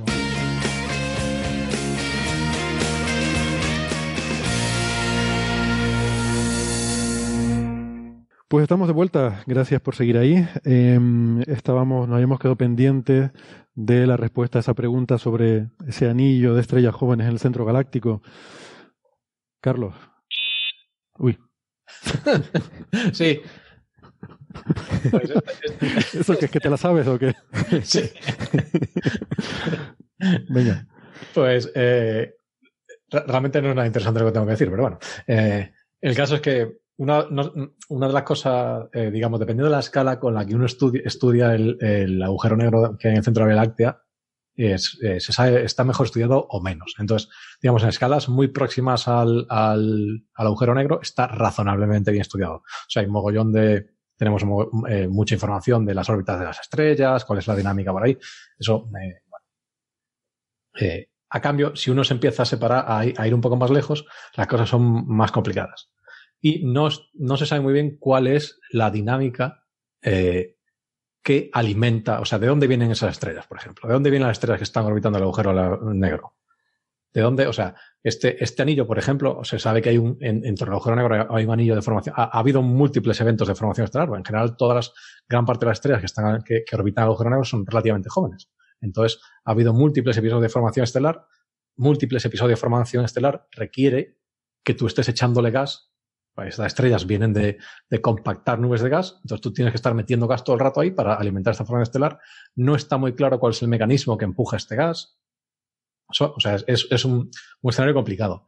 Y eh, en parte es complicado porque, eh, primero, el, agujero, este agujero negro está lejos, en lo cual dificulta las cosas. Está lejos de, para escalas galácticas está tirando a lejitos en otro tipo de eh, escalas cosmológicas, no, pero bueno. Entonces, y hay muchísimas estrellas. Es una zona muy densa de Vía Láctea, con lo cual tiene, te encuentras el problema de que hay demasiadas estrellas para estudiar las estrellas una a una. Entonces, tú quieras lo que quieras hacer, por ejemplo, si tú quieres estudiar estas estrellas que se han formado en este anillo de forma estelar, de formación estelar, uno de los problemas que tienes es que hay tantas estrellas que es muy difícil separarlas las unas de otras. Entonces, una de las ventajas que te ofrece esta estrella, dices, bueno, ahora he establecido con cierta confianza que esta estrella que, está en el halo de la galaxia viene de este nivel de formación estelar, con lo cual yo puedo estudiar esta estrella que está ahí solita y no tengo que preocuparme de todos los problemas que están asociados a estudiar el interior, al centro de la Vía por ejemplo. Muy bien. Pues nada, ¿alguna cosita más sobre esta estrella errante? Vamos entonces a pasar al siguiente tema y en este sí nos vamos a nos vamos a meter con, con cierto detalle porque eh, tiene, tiene bastante miga y tiene que ver con cosas de las que hablábamos la semana pasada mm, de, mm, sobre las tensiones entre las medidas de, de la constante de Hubble, del parámetro de Hubble en el universo, en el tiempo actual, eh, las mediciones hechas eh, con el universo temprano o el universo tardío. ¿Por qué? Pues, eh, bueno, porque está aquí José Alberto y a lo mejor le apetece comentar sobre el tema, que, es un tema que, sé que le gusta. Y también porque además estos días eh, han subido al, al, eh, al, archive, al servidor de preprint, pues han subido un paper que me pareció muy interesante, que es una especie de resumen de un, un, workshop que ha habido. Un workshop es como un pequeño congreso, pero que tiene una implicación como de taller, ¿no? De una especie de, de, sesión de trabajo en el que pues un grupo de expertos eh, en el Instituto Kavli de Física Teórica, que es en, en California, la Universidad de California Santa Bárbara, han estado discutiendo justamente este problema desde diferentes puntos de vista. y bueno, pues hablando de sus implicaciones, eh, de las medidas que hay y eh, de posibles perspectivas futuras ¿no? de, todo esto. Entonces, este resumen eh, está firmado por tres autores que son, en primer lugar, bueno, la Universidad de Barcelona. La primera autora es Licia Verde, aunque es italiana, probablemente se pronuncia Licia. Licia Verde, sí. Licia, ¿no? Licia Verde, Tomás Treu y Adam Ries. Em, ellos son un poco los organizadores de este workshop. Y aquí pues dan una visión eh, global. La figura 1 me parece estupenda porque te presenta un resumen de todas estas medidas separadas, en la parte superior las del universo temprano y en la parte intermedia mm, todas las medidas basadas en el universo local, digamos el universo tardío. Eh, y bueno, pues ahí se puede ver de forma bastante visual la comparación entre los diferentes eh, resultados, sus barras de error. Y bueno, aquí discuten eh, todos los tipos de medidas que hay sobre el tema. lo encontré bastante mm, bastante bien argumentado todo, eh, poniendo los pros y los contras de cada método. La verdad que me pareció un, resumen muy, muy interesante para, pues para alguien que no sea experto, eh, el enterarse un poco de, cómo está el tema eh, y de, de, las implicaciones de todo este problema y bueno y de las diferentes medidas que hay, ¿no? Así que si quieren podemos discutir un poco eh, este asunto. Quizás José Alberto, como no estaba la semana pasada, ¿quieres darnos tu opinión? Eh, bueno, a lo mejor eh, digo cosas que ya habíais comentado. Simplemente empezar diciendo que Licha es investigadora, de, es cosmóloga y astrofísica del, ICREA en la Universidad de Barcelona. que bueno, pues ha, trabajado siempre desde en fondo de microondas y en estructura a gran escala. Ya empezó trabajando con el satélite WMAP de la NASA y, bueno, pues. Eh, o sea, que los autores hay representación tanto del universo temprano como del tardío, ¿no? Efectivamente. Y bueno, en los últimos tiempos, o sea, los, proyectos que ella ha tenido, que ha, que ha llevado varios eh, proyectos de, de, la RC, eh, pues estaban más relacionados con, con la estructura del universo. El, estructura a gran escala, la estructuración del universo local y en particular pues este problema de la determinación del, del ritmo de expansión y, y esta colaboración que tenía con, con Adam Rees. Ellos, eh, como he dicho, son los tres organizadores del evento. Y, bueno, la verdad es que el, el articulito, este resumen, eh, pues da una visión eh, muy rápida de cuál es el estado del problema y de esa tensión aparente entre, digamos, medidas del universo temprano. Ya no estamos hablando solamente del fondo cósmico de microondas, porque hay determinaciones también de la, de la eh, del ritmo de expansión que utilizan digamos, física del universo temprano, o sea, eh, por ejemplo, eh, utilizando la combinación de las restricciones que vienen de, de, la nucleosíntesis primordial con medidas de oscilaciones de variones a relativamente alto redshift y medidas de, de, del, sur, del Dark Energy Survey, uno puede obtener valores muy similares a los de Planck sin necesidad de, utilizar únicamente el, el fondo cósmico de microondas.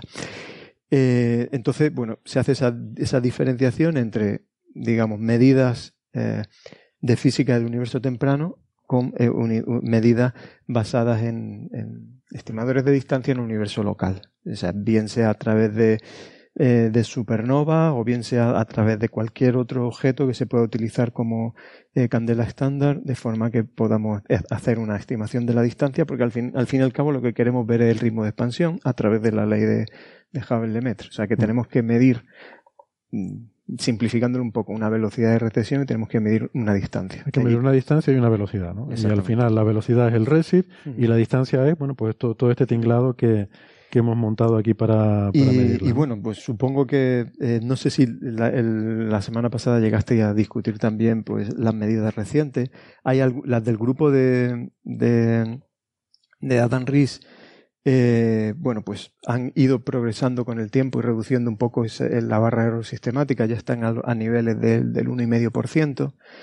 No, en realidad estuvimos hablando del método este de la punta de la, de la rama de gigantes del paper del grupo de Carney y, Chicago.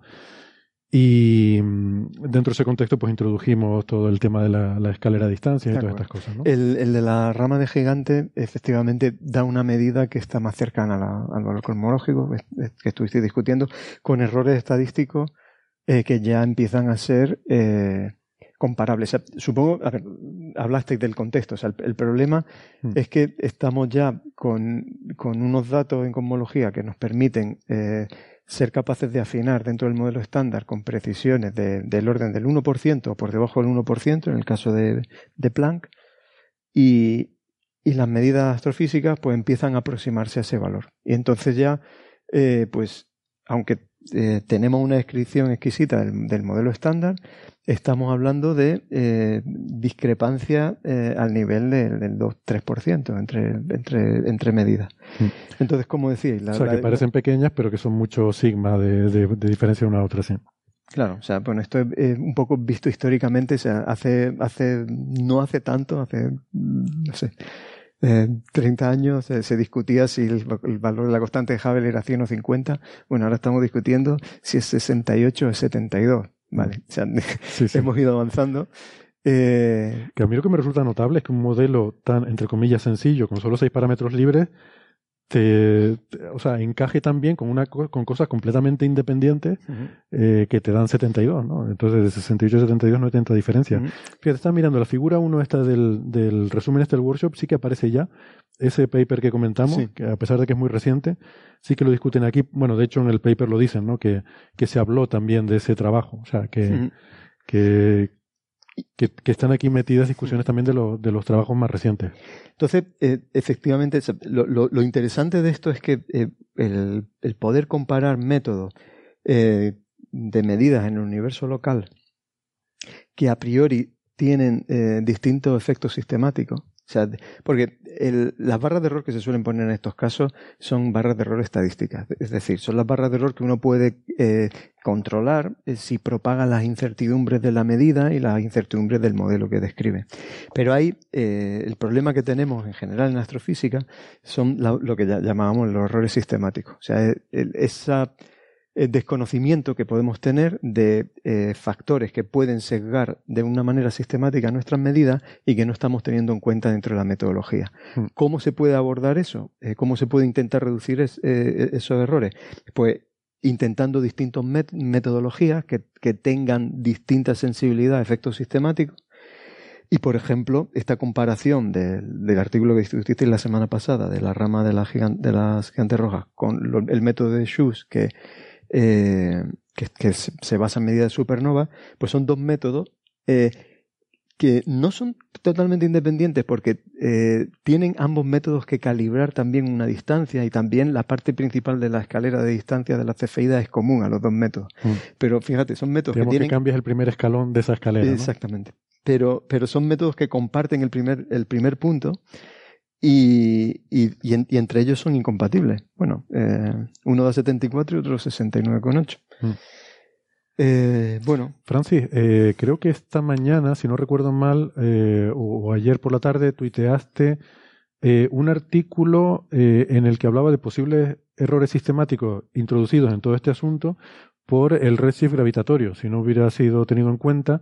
Pues claro, aquí estamos pendientes siempre de las distancias y los errores en las distancias. Asumimos que la velocidad es fácil, de hecho, la velocidad hasta ahora ni hemos hablado. La semana pasada no hablamos para nada de la velocidad, solo de las medidas de distancia, ¿no? Pero la medida de la velocidad está basada en el redshift, el corrimiento al rojo. Si hubiera un efecto sistemático eh, que, que, que, no se hubiera tenido en cuenta. Hombre, me sorprende que el corrimiento gravitatorio no se haya tenido en cuenta porque en principio es fácil de calcular. Mm, bueno, no es tan fácil porque tienes que conocer la masa de las galaxias y tal. Pero bueno, que eso podría ser un error sistemático que afectaría a todas las medidas del universo local, todas en el sentido de eh, aumentar la velocidad con respecto a la velocidad real, eh, y lo cual te daría un H0 mayor. Y todas esas medidas que se dice son independientes, bueno, es, independiente la medida de distancia, pero la velocidad es compartida por todas ellas. Em, no sé si eso Sí, el, artículo, Héctor, que comenta es un artículo que eh, planteaba cómo afectaría un cierto error eh, sistemático en el redshift, en el desplazamiento al rojo, ¿no? Entonces estudian con varias curvas cómo afectaría un error de 10 a menos 4, 10 a menos 3, 10 a menos 2, 10 a menos 1, un error relativo. Y para 10 a menos 2 por ahí, eh, el, el, efecto sería suficiente para explicar esta divergencia de medidas. Hmm. Y que tenemos que alcanzar errores en el redshift inferiores a 10 a la menos 3 relativo para eh, poder evitar este efecto. Pero es que ahora mismo no existen medidas de redshift con esa precisión. Ajá.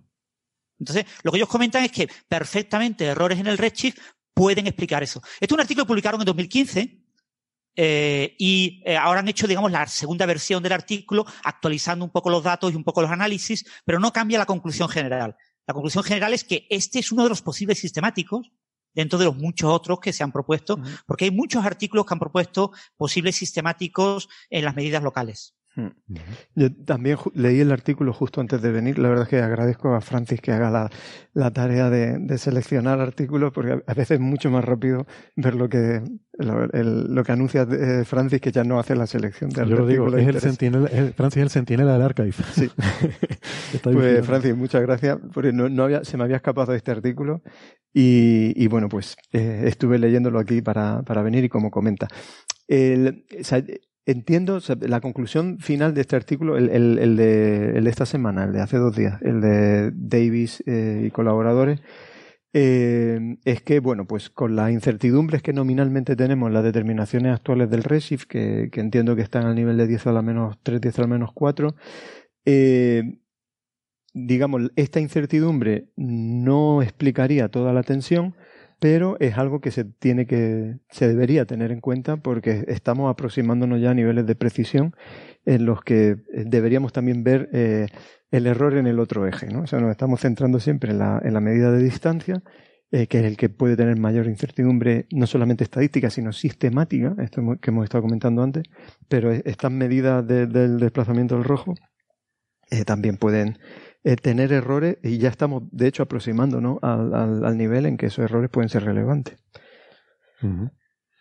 Pues eso es, bueno, información nueva. De hecho, este paper del, del workshop eh, que estábamos comentando, ¿no? El de, el de Verde et al, no menciona este efecto sistemático. Eh, o sea que entiendo que es algo que la comunidad no está ahora mismo teniendo en cuenta y quizás sería interesante. Eh, bueno, entiendo que no lo comentan porque, eh, porque los errores que se tienen en, las medidas, digamos, del universo tardío eh, de la constante de Hubble, pues están a niveles del 2%, mientras que los del Redshift deberían estar al, nivel del por debajo del 1%. Pero bueno. De todas formas, la, la primera autora de este artículo que estamos comentando estuvo en el workshop. ¿Vale? O sea, lo recomiendo para todos los oyentes interesados, si es que eh, escuchan bien el inglés, lo entienden bien, etcétera. Eh, todas las charlas están grabadas en vídeo. Se puede disfrutar del, solo del audio, solo del vídeo, o sea, vídeo y audio, y de las transparencias. Hay que buscarlo en la página web correspondiente del KITP, que básicamente buscar kitp.ucsb.edu y el congreso en concreto se llama Energía Vacío Conferencia 19, es decir, ENERVAC Enervac de energía y vacío, guion C19. Y ahí tienen el listado de todas las charlas y, bueno, lo colgaremos en la página web del podcast, ¿esto? Sí, y, lo pondremos con las referencias. Lo voy a ir poniendo ahora mismo. y ahí aparece la, una de las charlas de Tamara, de Tamara eh, Davis, que hablaba de BAO. Y probablemente pues comentó este, este tipo de temas delante de Riz y delante de Alicia y compañía. Vale. Tenía, que haber dicho verde, ¿no? En lugar de Licia. Sí. Licha. Licha, a ver. Pues eh, sí, la verdad es que, como decía, el, es, un, es una revisión eh, muy exhaustiva de, todos los métodos eh, que se utilizan para medida de distancia eh, ya discutisteis vosotros la semana pasada el, de la rama de la, eh, gigante, roja. Eh, los métodos de supernova ya se han discutido aquí en otros programas e incluso creo que creo recordar que en un programa discutimos también los cronómetros. Ah, sí. o sea, porque esto es, otra de las cosas que, que bueno, que, cuando llegamos ya a estos niveles de precisión tenemos que tener cuidado y es que una forma de medir también la edad del universo eh, es eh, observar cuáles son los objetos más antiguos que hay en el universo y determinar su edad. O sea, el universo tiene que ser más antiguo que el más antiguo de los objetos que contiene. Vale, entonces, el, esto eh, tiene implicaciones porque dentro del modelo, o sea, el resto de parámetros cosmológicos, la materia, la cantidad de materia oscura, cantidad constante, eh, constante cosmológica, están bien determinados. Entonces, variaciones en el parámetro de Hubble y se traducen directamente en variaciones en la edad del universo. De forma que eh, la edad del universo es básicamente la inversa del, del, del, factor de Hubble en la actualidad. De forma que si un factor de Hubble mayor implica una edad del universo más pequeña y irnos a los valores de, de 73, 74 que se obtienen con, con las medidas del grupo de RIS, eh, pues entra en tensión con algunos de los eh, estos cronómetros cósmicos, de edades de eh, cúmulos globulares, objetos muy antiguos en el universo. Hmm. Entonces, eh, bueno, pues son cosas que, que no debemos perder de referencia, o sea, no es solamente un problema, como digo, en, eh, para, para, resolver este tipo de problemas uno tiene que, que abordar eh, desde distintas perspectivas y distintas metodologías para intentar eh, ver, o sea, que, que, que, todas estas medidas concuerden. Y, y, y, es la única forma de, de, de poder eh, restringir dónde mm. están esos efectos sistemáticos. Pero, por ejemplo, e, ellos mencionan eh, en, en, este artículo de revisión el tema de los eh, cronómetros cósmicos y el hecho de que si sí. una constante de Hubble algo mayor de 72 ya empieza a entrar en, en conflicto con las determinaciones de edad. Sí, pues aquí eh, habla, por ejemplo, ¿no? de Jiménez y tal, que hablan de eh, una edad de eh, 22 cúmulos globulares de 13.2, o sea, 13.200 millones de años, más o menos 0,44 eh, mil millones de años. Entonces, eso, establece límites a cuánto de viejo es el universo. Exactamente. Vale. Em, una, una pregunta que, que tengo yo para, para los que sabéis de cosmología. Em, es decir, si el problema fuese, que parece ser una explicación razonable, que las medidas de la escalera de, de distancias tienen errores sistemáticos, ¿cómo se, ¿cómo se resuelven esos errores sistemáticos? Hay que encontrar, como decíais la semana pasada, más puntos para poner en los escalones de abajo de la escalera. Eh, o, o, hay alguna manera de, de, identificar, ah, no, mira, estos puntos estaban averiados, los habíamos encontrado, los habíamos identificado mal, así que los quitamos, o algo por el estilo. Yo creo que en, los, los, en, las zonas de solapamiento, que son las que se usan para calibrar de un escalón al siguiente, ¿no? Y mejorar el solapamiento, eh, que entiendo que es lo importante para la calibración, pero eso siguen siendo todavía errores estadísticos. O sea, errores sí. sistemáticos son cosas que no estés teniendo en cuenta porque no se nos ha ocurrido, uh -huh. que puede ser algún tipo de problema. Por ejemplo, esto que, que hablábamos del el desplazamiento al rojo gravitatorio, que eso afecta uh -huh. de forma sistemática todas las medidas de velocidad pues eso podría ser un sistemático que a lo mejor no se ha tenido en cuenta y puede ser que en el futuro se descubra que alguna de estas medidas está afectada por algún sistemático importante que no se ha tenido en cuenta o, o a lo mejor son varios que cada uno de ellos no es muy importante pero que el efecto global eh, va en el mismo sentido y te estropea la medida. ¿no? O en la propia escala de distancia. O sea, el, el, la escala de distancia eh, se va construyendo paso a paso. Si, si tienes un, un, sistemático, por alguna razón, te estás equivocando en, en, en el primer escalón, en, en las distancias a los objetos más cercanos, por, o, o, en el, o, en el, salto del primero al segundo, eso se propaga prácticamente a, a casi todos los métodos. Mm. Entonces, eh, es importante mm. tener eh, bueno, formas independientes eh, que, que, no eh, se, se, basen en ese escalón de distancia. Se, se han intentado hacer ejercicios, eh, bueno, ignorando el escalón de distancia y haciendo una escalera inversa. Eh, empezar de subir, en vez de subir desde el universo local y ir avanzando hacia, más lejos, hacia más el pasado, eh, traer la escala de distancia desde el fondo de microondas. O sea, eh, tomar la medida de, cuál es el tamaño del horizonte en el fondo de microondas y extrapolar hacia, el, hacia el universo local. Y eso lo podemos hacer un poco conectando con lo, que discutíamos antes, Francis, estas medidas de, o sea, como las medidas de, de, estructura a gran escala son medidas intermedias pero que están referidas siempre al tamaño del horizonte. Entonces, eh, uno puede fijar la escala de distancia del fondo de microondas y ir eh, trazando y trayendo hasta el tiempo presente eh, cómo, tiene que ser el, el, factor de Hubble. Bueno, y si hace eso, pues llega hasta, hasta ese 67.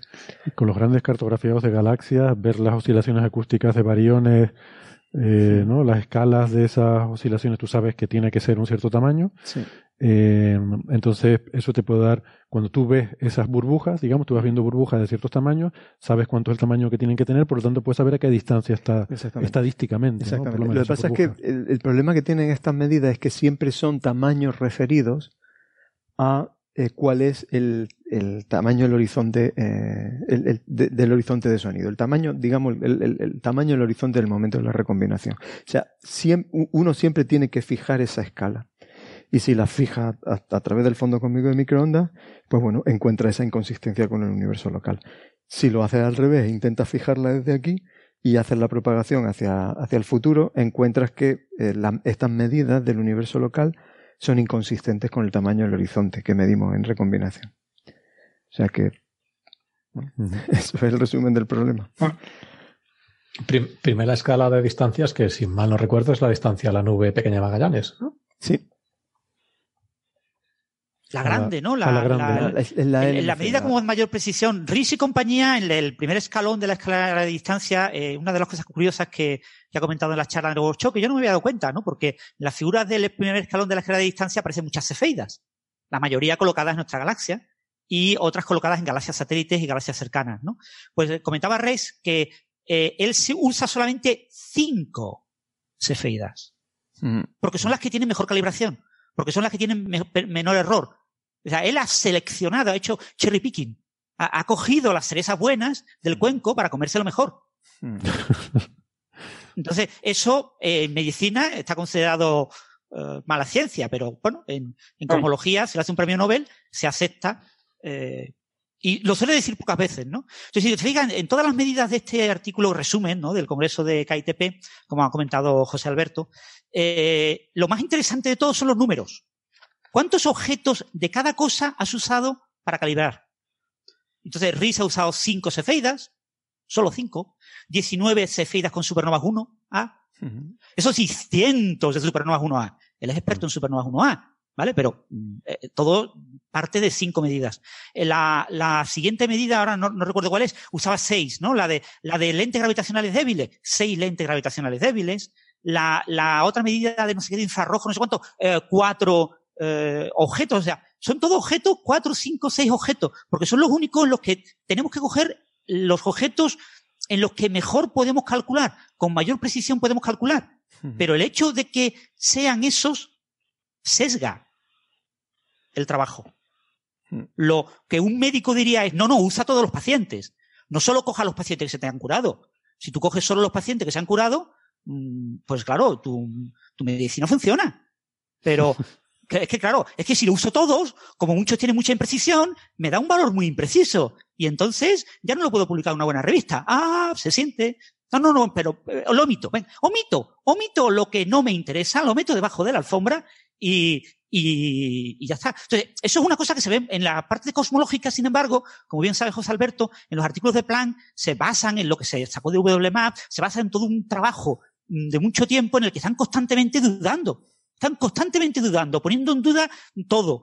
Y llegando a la conclusión de que mm, por más que ponemos en duda las cosas, que no salen cosas dudosas, ¿no? Hmm. Y por eso te encuentras, pues yo qué sé, el flujo oscuro. ¿Os acordáis del flujo oscuro de hace 10 años? ya nadie habla del flujo oscuro.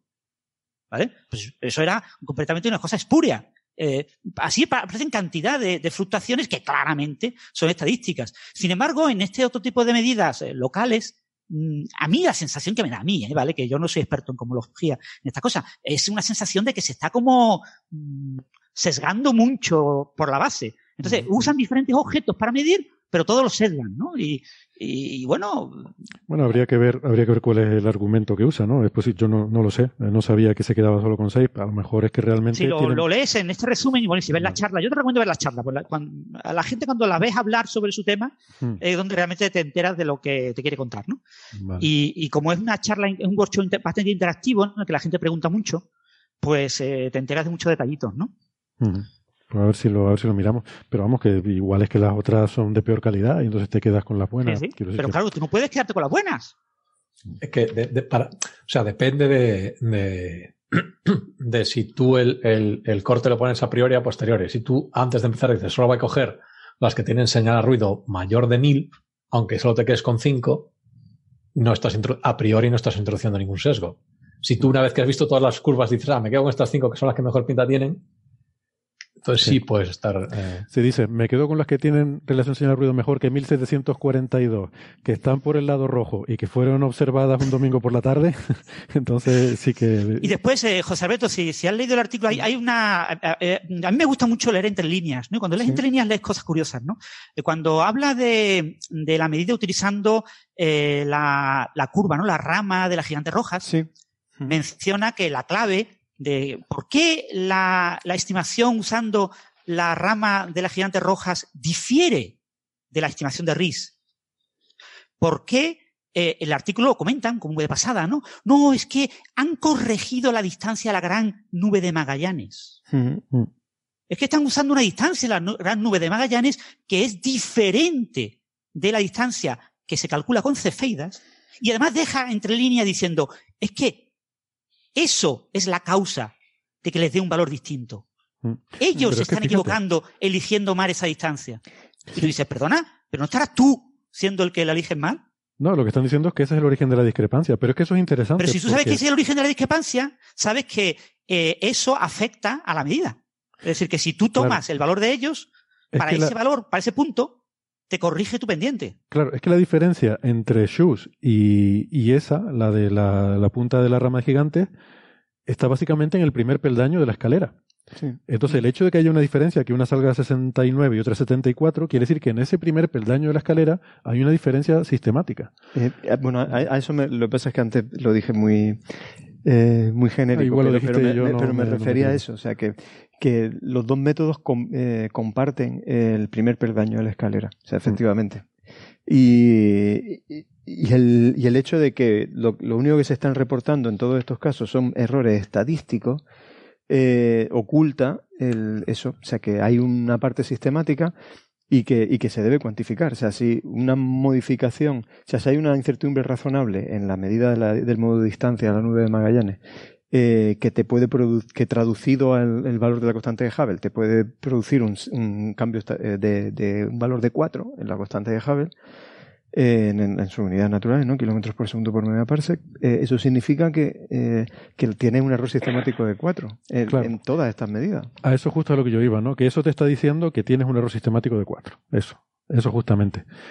Eh, o sea, la diferencia entre dos medidas, que las dos te parecen fiables o bien hechas o bien argumentadas, bien sofisticadas, bien, o sea, bien, bien eh, ejecutadas, eh, te dan una, una diferencia de, pues eso, de 69,8 a 74, justamente eso. Eso quiere decir que los sistemas, yo no sé cuál de las dos es la correcta, pero yo diría que mi incertidumbre, o sea, si yo pongo dos personas a medir la mesa y una me dice que mide un metro y la otra que mide un metro con dos centímetros, pues yo digo, bueno, pues la, la precisión con la que mido la mesa son dos centímetros. No digo la que está bien es la que midió fulanito. Hombre, salvo que yo sepa que fulanito mide mejor que menganito, pero como no es el caso. Bueno, aquí está también la argumentación, o sea, comparten la parte, la parte primera de, la relación de escala, pero luego las metodologías son distintas. Comparten, no, la, parte primera es la que es diferente. Eh, eh, bueno, sí, o sea, la modifican, pero eh, formalmente comparten, o sea, uno, el, la, utiliza supernova, pero necesita el primer perdaño de, de la relación de distancia y utiliza un valor eh, la rama de, la punta de la rama de gigante roja utiliza también el primer peldaño y utiliza otro rasgo característico en la distribución de estrellas.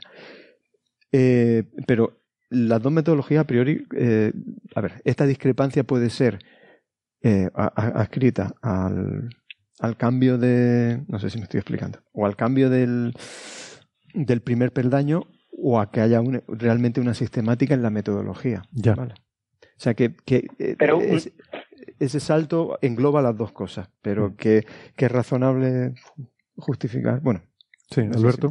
una, una, cosa, una cosa sobre lo que, lo que ha dicho Francis del cherry picking este.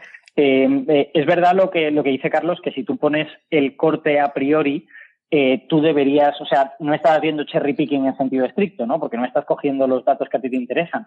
Pero si pones un corte tan severo que al final te quedas solo con cinco puntos, es posible que esos puntos, pues mira, porque has tenido mala suerte, en lugar de ser una buena representación de todo el conjunto, pues estén un poquito inclinados para un lado o para otro y te estén introduciendo un sesgo sistemático, ¿no? Yo creo, yo creo que ese es el problema de, coger solo las, las más buenas que tiene. Y un problema de pocos números también. Claro, si, si yo tiro. claro, si yo tiro un dado cuatro veces, es posible que me salga cuatro veces el número tres. Puede pasar. Sí. Eh, yo, de todas formas, no me queda clara eh, una cosa, porque ellos un poco la impresión que da cuando lees este, este artículo, este artículo de revisión, es que mm, básicamente todas las medidas de universo local eh, están en tensión con las medidas de universo temprano. Pero yo si miro la gráfica de la figura 1, a mí me parece que realmente solo la de Shoes, que es la de Riz, está en clara discrepancia, porque todas las demás que tienen barras de error bastante grandes, es cierto que te dan 73, 72, 75, 76, pero si miras la barra de error y, le doy dos veces hacia abajo al error de esas, para mirar dos sigmas hacia abajo, eh, todas, tocan. Todas tocan a 2 sigma con el 67 cosmológico. Mm. Salvo la de mm. Holy Cow, pero Holy Cow es que son muy Holy Cow es la de lente gravitacional con cuásares, pero son muy poquitos cuásares, ¿no? Entonces realmente no sé hasta qué punto es representativo, porque además ellos juegan con esto de que si meto o quito estos dos cuásares, son seis, y según metas o quites dos de ellos, entonces te cambia el resultado, ¿no? Que ya entramos en esa cosa de decir, bueno, entonces no es muy fiable la medida, ¿no? Pero, pero las demás da la impresión de que a 2 sigma mm, tocan con la de, con el valor cosmológico de 68, ¿no? Entonces, no sé, a mí subjetivamente yo no veo, o sea, yo veo un problema con la medida de Schuss. O sea, ahí veo una discrepancia, que es la, la de Riz. Y, también me llama la atención que ah, dicen al final, ¿no? Que un poco en broma, además lo dicen así, ¿no? En un tono un poco, eh, sí, como a modo de broma, les pedimos a los asistentes del ah, workshop que pusieran en una escala cuánto es para ellos, cómo llamarían a ellos la significancia de, este, de esta tensión en la siguiente escala, ¿no? Eh, dos sigma es una curiosidad, tres sigma tensión, cuatro sigma discrepancia o problema, cinco sigma crisis. Y este experimento, ¿no? con esta encuesta, dice que la mayoría de los asistentes votaron con que eh, hay un problema de la constante de Hubble, eh, que queda ahí en medio de... No, eh, un poco intermedio entre tensión y crisis, ¿no? Que, entonces, que la gente que trabaja en esto dicen que es un problema. Más que una tensión y menos que una crisis.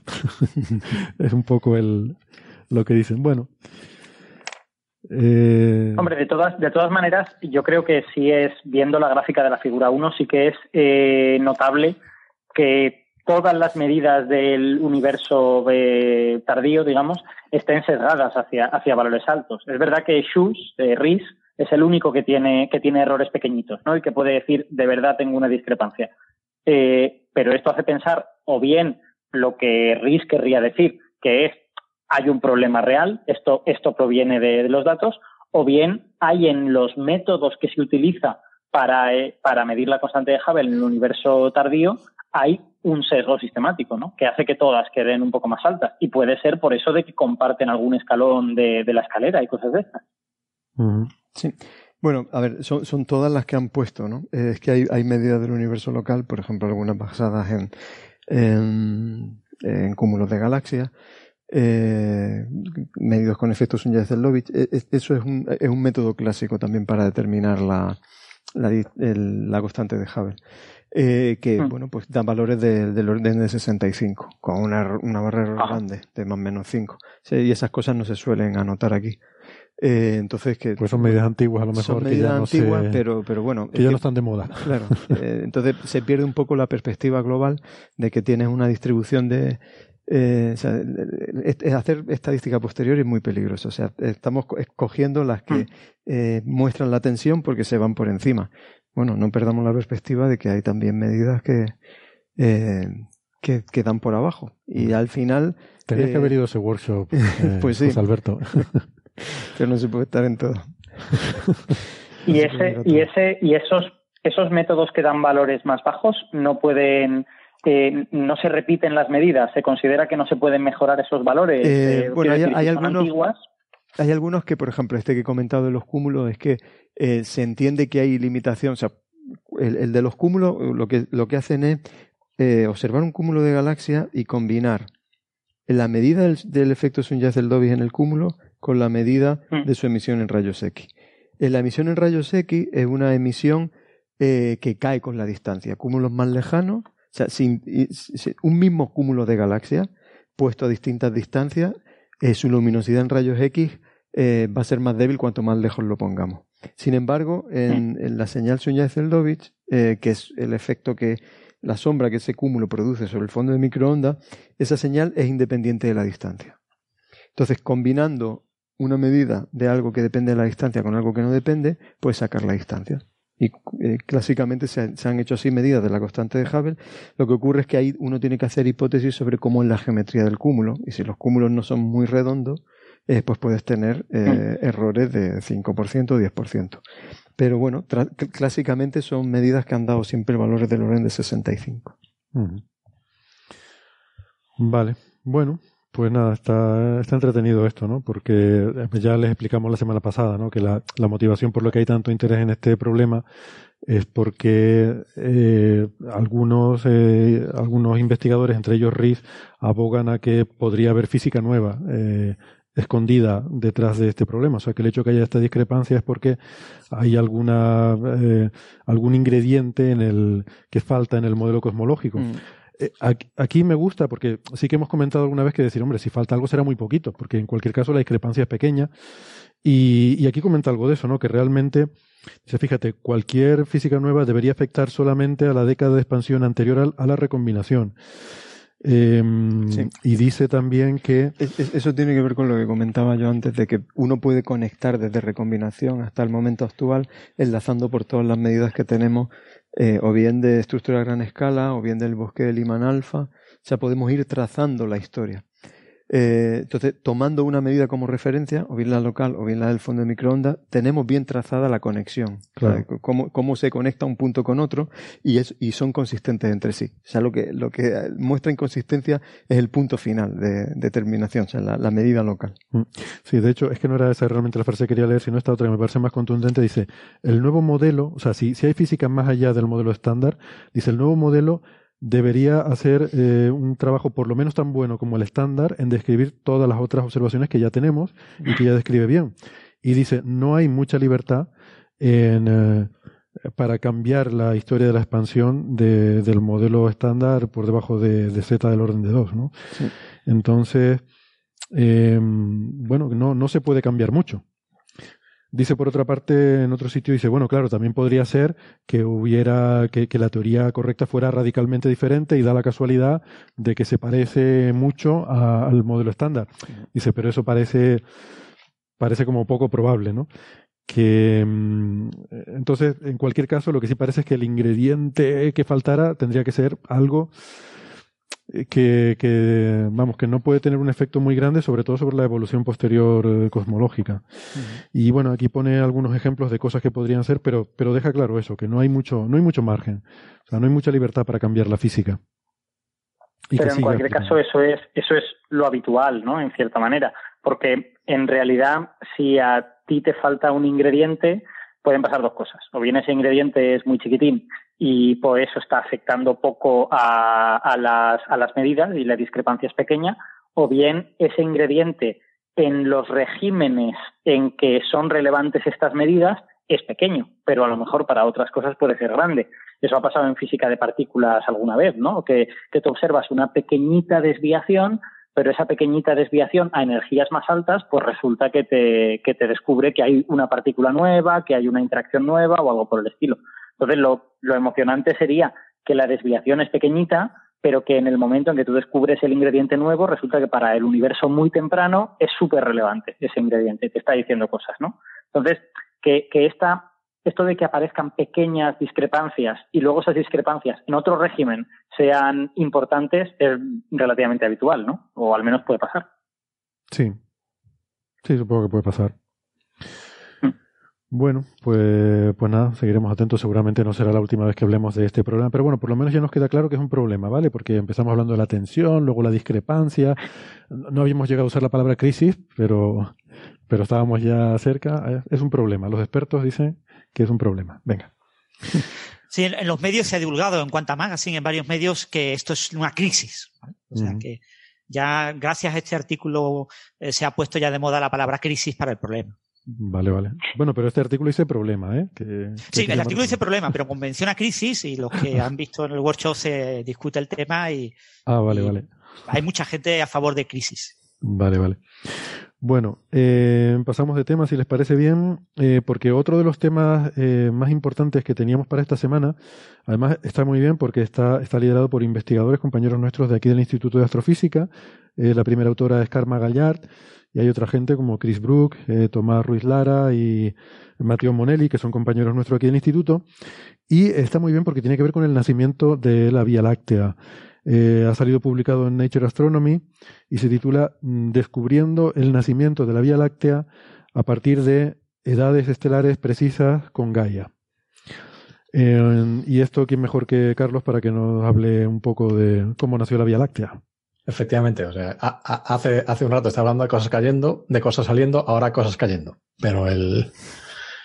Y al contrario que el otro paper, que el título contiene toda la información, este, el título es menos eh, relevante para el contenido del, paper, porque realmente no se está hablando tanto del, nacimiento de la Vía Láctea como de la evolución de la Vía Láctea.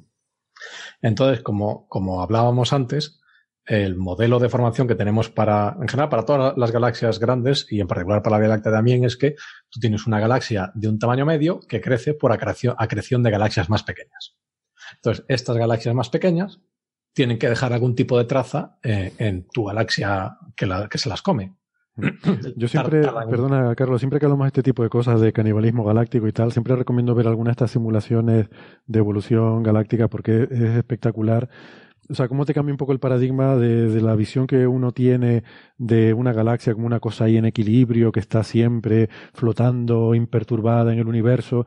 Estas imágenes así, un poco de, de entelequia galáctica, de, de, qué bonita es la astronomía, que aquí nada cambia, pero porque estamos viendo un fotograma de la película. Cuando tú ves la película mm, puesta a la velocidad a la que ocurre, es un caos, o sea, están cayendo cosas encima de otras. La, claro, eh, la gravedad es la fuerza ahí que domina todo, y todo se forma por, por acreción de cosas que caen unas encima de otras, ¿no? Y ver cómo se forma una galaxia como la Vía Láctea, pues hay simulaciones que, además muchas de ellas en YouTube, les aconsejo que, lo miren porque es realmente espectacular. Sí, pues este, este es el, digamos, el, el, paradigma, paradigma eh, actual para la, para la formación y evolución de la Vía Láctea. Y entonces, eh, esto es una predicción fuerte. Tú, tienes que, tú en la Vía Láctea tienes que, de alguna manera, eh, poder ver las trazas de estas otras galaxias que se han ido incorporando. Y en particular, desde hace tiempo se sospecha que el halo de la Vía Láctea, que digamos es la Vía Láctea, dependiendo de cómo uno la divida, tiene, eh, tiene cierto número de componentes, pero habitualmente se considera que tiene un disco, que es, digamos, donde, es donde está el Sol y, digamos, es donde están eh, eh, la mayoría de las estrellas jóvenes. Después tiene un bulbo, que es la parte central, que es un poco más ancha que el, disco y, es un poco más vieja. Y en el centro de este bulbo, y, que también es el centro del disco, es donde está el, agujero negro que hablábamos antes. Después tienes un halo, que es una componente más o menos esférica, mucho menos densa, en la que hay estrellas viejas. Y este, este halo se sabe desde hace tiempo que está dominado por dos tipos de estrellas. Una estrella que son un poco más rojas y otra estrella que son un poco más azules. Y eh, gracias, a, gracias a que Gaia nos permite medir muy bien el movimiento de estas estrellas, sabemos que orbitalmente, estas, o sabíamos que orbitalmente estas estrellas son un poco diferentes. Una de ellas, si mal no recuerdo, la componente roja tiene un movimiento mucho más circular que la componente azul, que se mueven en trayectorias mucho más radiales que en principio hacían sospechar que esto puede ser un, los restos de un objeto que cayó sobre la Vía Láctea. Entonces, como cae con, cierta, cae con, cierto ángulo sobre la Vía Láctea, las trayectorias un poco retienen este, esta, esta, este ángulo de entrada. Entonces, son menos circulares porque todavía tienen un poco de la energía que traían. Bueno, esto es lo que se sabía. O sea, que esa, esa la, digamos, la dirección de estas órbitas nos habla de la dirección en la que cayó esa mini galaxia con la que...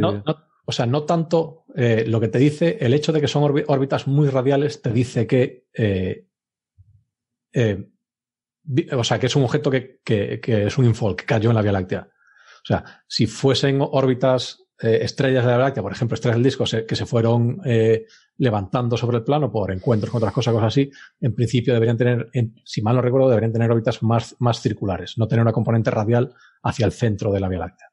Pero si, tú tienes, imagínate, tienes, idealmente tienes un agujero negro y un objeto que viene, se acerca al agujero negro, se, se pasa un poco, vuelve a dar la vuelta y todo está, está haciendo este un poco este, este vaivén.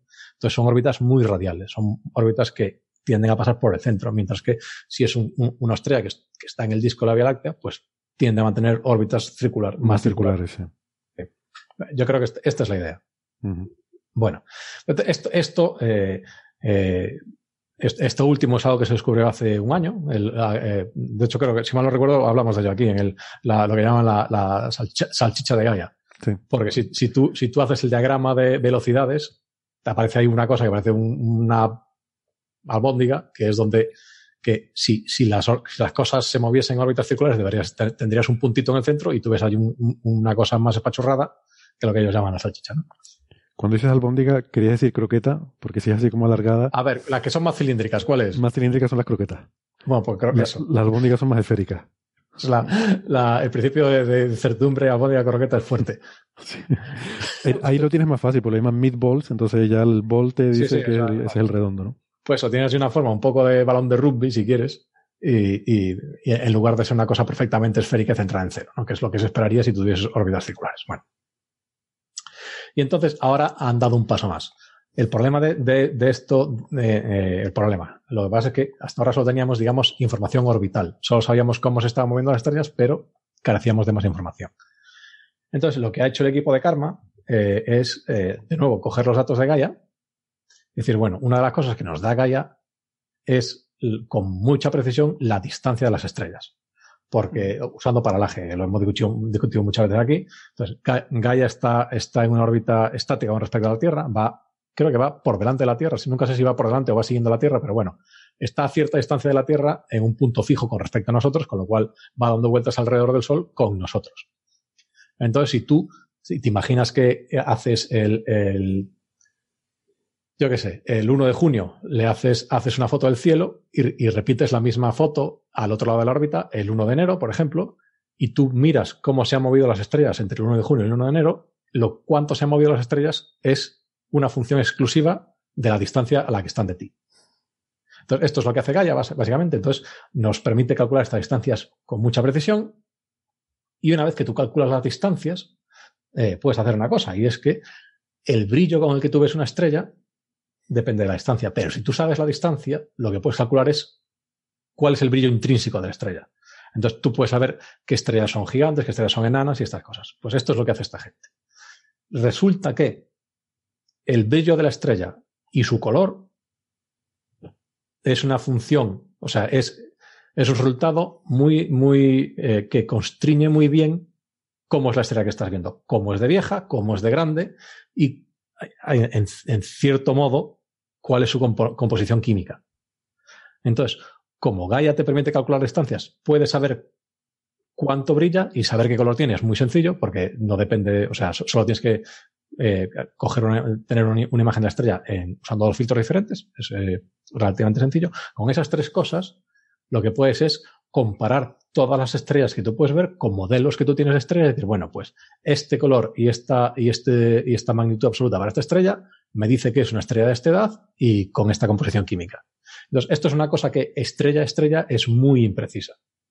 Pero cuando tienes un gran número de estrellas, de repente ya no es tan imprecisa. Con lo cual te permite aprender un poco sobre las poblaciones de las que vienen estas estrellas. Pues esto es lo que ha hecho Karma. Ha cogido todas las estrellas que están en una esfera de 2 kiloparsecs alrededor de la Tierra, que eso va a estar, eh, tiene una cantidad relativamente grande de estrellas del halo, y, ha hecho este análisis. Ha cogido el color y, el, brillo intrínseco de todas estas estrellas, los han ido comparando con eh, modelos de última generación que tienen de evolución estelar, que te dice cuál es el brillo que tú esperas para, y el color que tú esperas para una estrella en función, en función de su edad y su masa, y ha analizado cuáles son las propiedades de todas estas estrellas. Y lo que han encontrado es que todas las estrellas que forman el halo, eh, esta, esta población roja y esta población azul, son las dos eh, igual de viejas. Son estrellas compatibles con haberse empezado a formar eh, al principio del universo y que, y que cuya formación para en torno a, 10 eh, gigaños, que es lo que tú esperarías, digamos, de la población inicial de galaxias. Con lo cual, ambas componentes se, se, empezaran a formar en el mismo punto. Pero una de las dos tiene, es mucho menos metálica. La componente azul tiene, las estrellas tienen mucho menos metales. Esto implica que se formaran una galaxia más pequeña. Entonces, tienes dos poblaciones que vienen de dos progenitores diferentes, uno más grande y otro más pequeño, y que tú sabes por otros estudios que uno de, la componente azul se te ha caído en la, en la Vía Láctea. Entonces, ellos lo que dicen es que eh, se, por, eh, por, vez primera le pones una edad a, esta, a, esta, a estas estrellas, con lo que o sea, son, son eh, galaxias, digamos, la primera generación de galaxias, y además lo que te dice es que puedes hacer una estimación de las masas. Entonces se sabe que la relación de masas es aproximadamente 4 a 1. O sea, eh, en aquel momento la Vía Láctea se comió una galaxia que era eh, que tenía un 25%, por, un 25 de la masa de la, de la Vía Láctea. O sea que era, es, es un, un, un, episodio eh, relativamente grande, era una galaxia relativamente, relativamente grande con respecto a la, a la propia Vía Láctea. Hmm. Pero esto, a ver si yo no he entendido mal, lo sitúan a casi hace 10.000 millones de años, o sea, prácticamente el nacimiento de, de la propia Vía Láctea, ¿no? Sí, sí. O sea, que que esto es un evento que ocurrió prácticamente al origen, el origen de la galaxia, ¿no?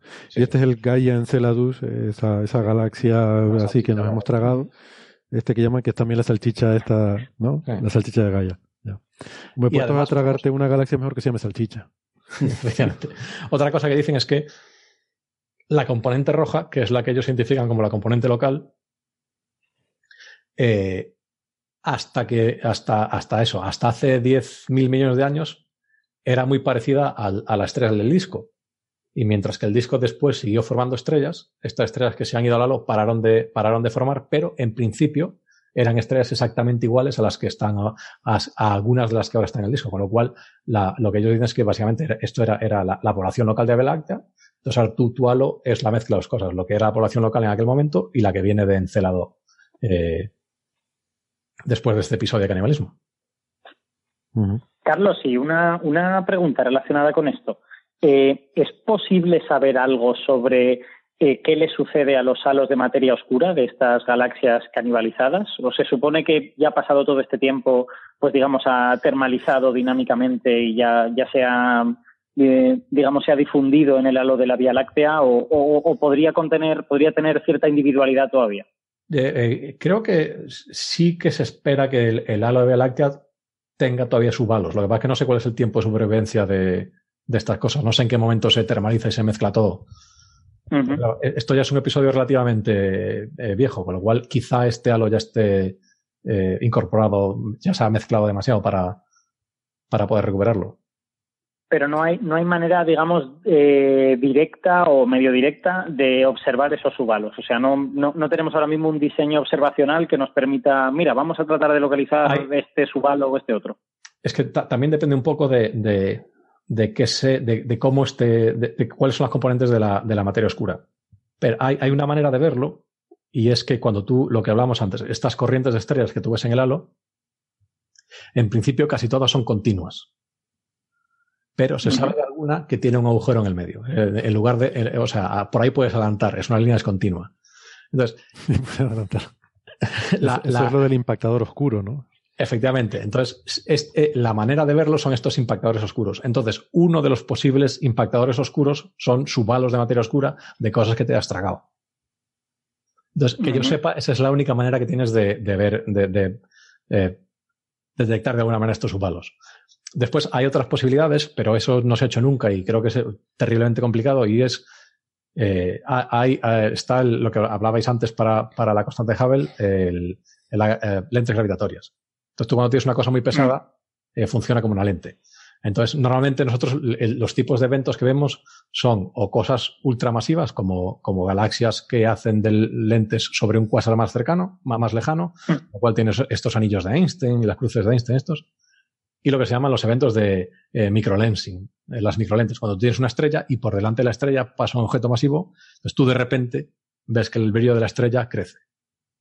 En principio, esto se podría hacer con, con eh, grumos de materia oscura. O sea, tú tienes un porrón de estrellas y entre tú y ese porrón de estrellas pasa una pelota de materia oscura, tú deberías ver que también el brillo de las estrellas de fondo aumenta un poco. Lo que pasa es que en principio, estos halos de materia oscura son difusos, con lo cual no tienen un borde muy rígido, con lo cual es muy difícil ver este incremento, porque es un incremento pequeño que se produce eh, sobre el tiempo. Entonces, es, muy, pero en principio podrías hacerlo. Pero es una cosa muy compleja. Vale. Eh, estaba pensando que, creo recordar, cuando leí sobre esto de las estrellas a hipervelocidad, que decían que una de las cosas interesantes es que si, si, tuviéramos muchas de estas como para hacer estadística, podrían servir para muestrear un poco, si tú sabes que vienen del, del, centro de la galaxia, podrían servir para muestrear un poco el potencial gravitatorio de la galaxia. Y el potencial gravitatorio de la galaxia te puede dar a su vez una, un mapeado del, del halo de materia oscura, eh, por lo menos la parte central. Pero claro, también me imagino que eso será, para empezar necesitas mucha estadística de estas estrellas y de momento conocemos un par de ellas, unas pocas. O sea, yo creo ahora estamos al nivel de que eh, lo que se estudia es la geometría del halo de materia oscura, si es triaxial o no y cosas así. O sea, propiedades a gran escala. Todavía yo creo que este tipo de cosas de, de si está hecho de grumos o es una cosa, una cosa homogénea, todavía son es un paso posterior a esto. Vale, muy bien.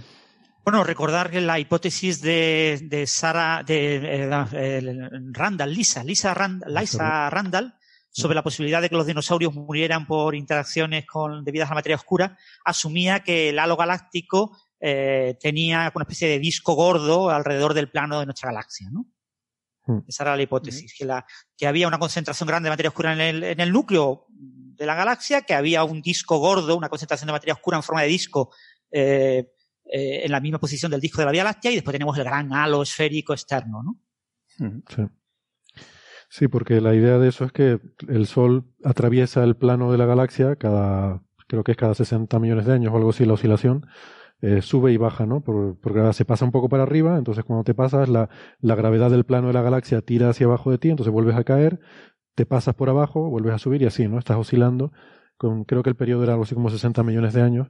Eh, o sea ah. que si los dinosaurios, ¿no? Si el meteorito de los dinosaurios fue eso hace 60 millones de años, pues estamos más o menos estamos ahora más o menos cruzando el plano. La verdad que no estoy seguro, no, no sé cómo estamos. creo que estamos por debajo, estamos a 40 parsecs por debajo, si mal no recuerdo. Al sur, quieres decir, por debajo. Por debajo en cierta, en cierta, eh, con cierto, poniéndole referencia. No, siempre estamos por arriba, porque si el plano es abajo, porque es donde, hacia donde pesa, eh, ¿no? Si la gravedad tira de ti hacia abajo, siempre estás por arriba del plano. Bueno, Vale. Em, sí, pero efectivamente 40 parsecs es muy poquito, ¿no? Porque el, disco debería tener, pues, por lo menos de centenares de, parsecs, o sea que, bueno. Vale, pasamos de tema. Em, el siguiente así de, de los temas chulos para hoy era el de esta estrella que está orbitando el, el, agujero negro supermasivo del centro de la galaxia, ¿no? Y la cosa va de, de estrellas, centros galácticos, de la galaxia pues em, resulta que, es que se han publicado eh, resultados de esta estrella súper interesante, la S2, que tiene una órbita que la acerca mucho al agujero negro, eh, la acerca mucho, quiere decir mil y pico veces el, radio de Schwarzschild, y eh, ahí, bueno, como se acerca tanto, se pueden realmente poner a prueba algunas de las predicciones de, de la relatividad general. Entonces se llevan un montón de años observando esta estrella, décadas de hecho, y, y ahora están empezando a salir resultados Em, se ha publicado eh, este paper en Science que acaba de salir. El año pasado se publicó uno de, otro grupo competidor en Astronomy and Astrophysics. Y de hecho yo leí la entrada de Francis eh, en tu blog, Francis, siempre eh, lo recomendamos, el blog de la mula Francis. porque cuentas bien la historia ¿no? de esto, un poco la competición que hay entre estos dos grupos y quizás estaría bien que nos dieras tú la introducción al tema.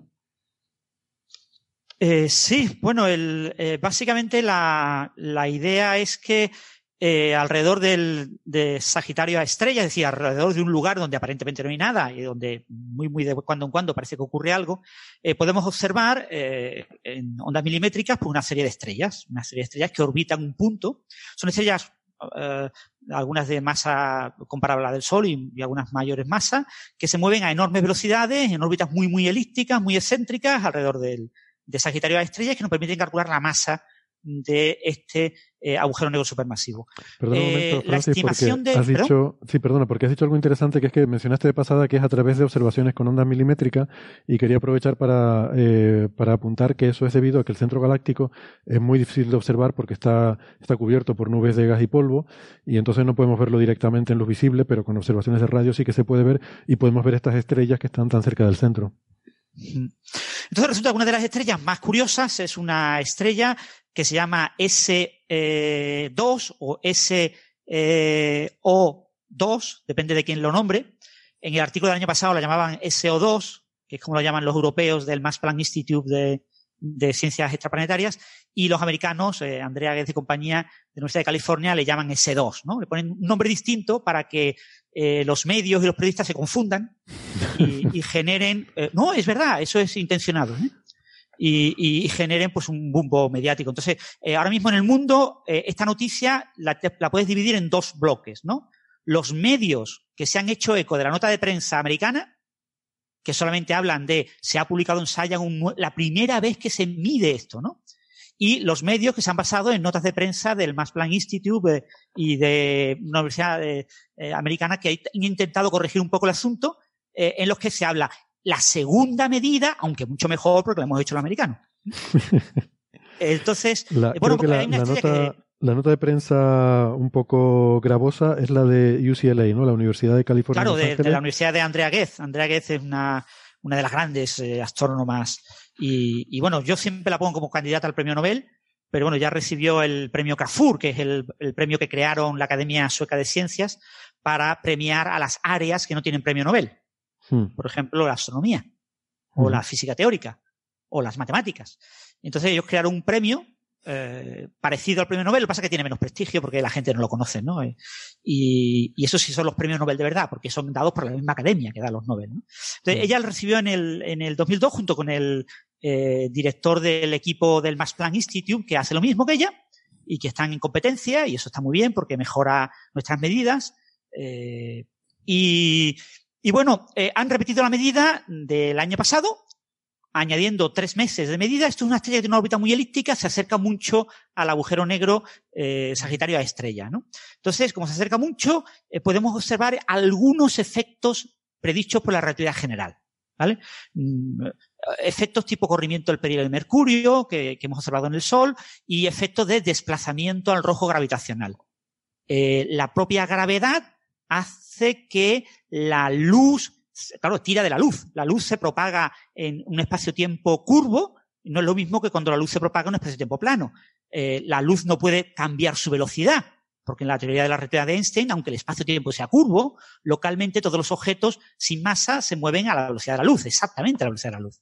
Pero sí puede cambiar la frecuencia hay un desplazamiento, un cambio en la frecuencia, porque estás estirando el espacio-tiempo. Estás como estirando la onda, ¿no? Tienes una onda en el espacio-tiempo, estiras la, claro, muy cerca de una masa muy grande, cuatro millones de masas solares eh, es una masa muy grande, pues ese desplazamiento se puede observar. Entonces, eh, la teoría de Einstein predice un desplazamiento, obviamente la teoría de Newton predice cero, y, y esta nueva medida, como ocurrió con la medida del año pasado, que fue de un grupo, una colaboración que se llama Gravity, eh, han obtenido prácticamente el mismo resultado. Es a unas cinco sigmas súper redondas, súper redondas, esto parece como que la han trabajado para que saliera, eh, se, eh, digamos, se, hay cinco sigmas de separación respecto a la predicción de Newton. Es decir, que se confirma, entre comillas, entre comillas se confirma, ¿vale?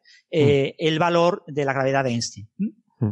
Mira, mirando ahora Pero fijaros, se ha obtenido con tres meses menos de datos, con una técnica de análisis mucho menos refinada.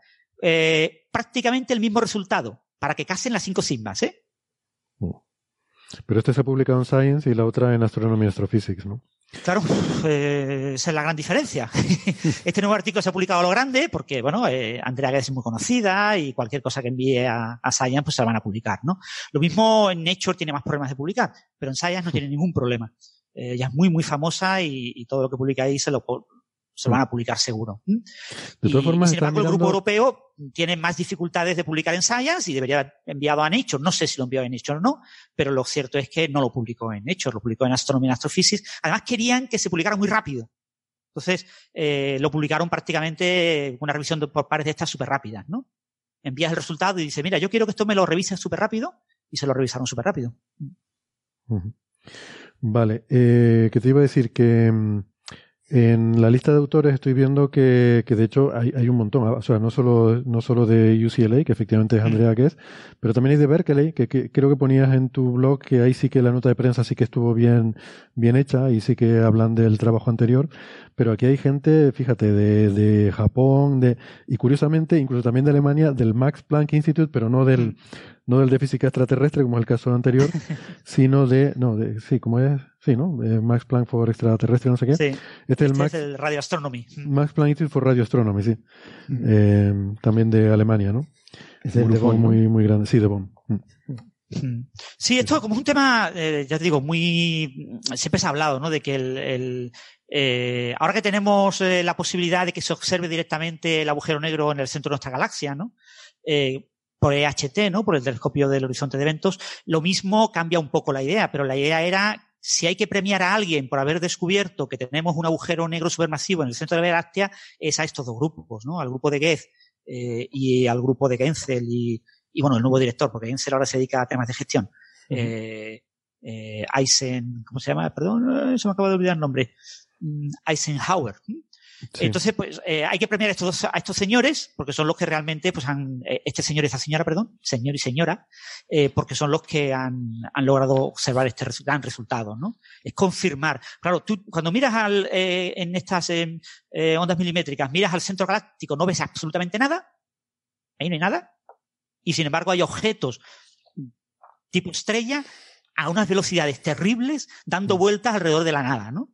Y hmm. si estimas la masa, resulta que ahí hay, en un lugar que aparentemente no hay nada, hay cuatro millones de masas solares.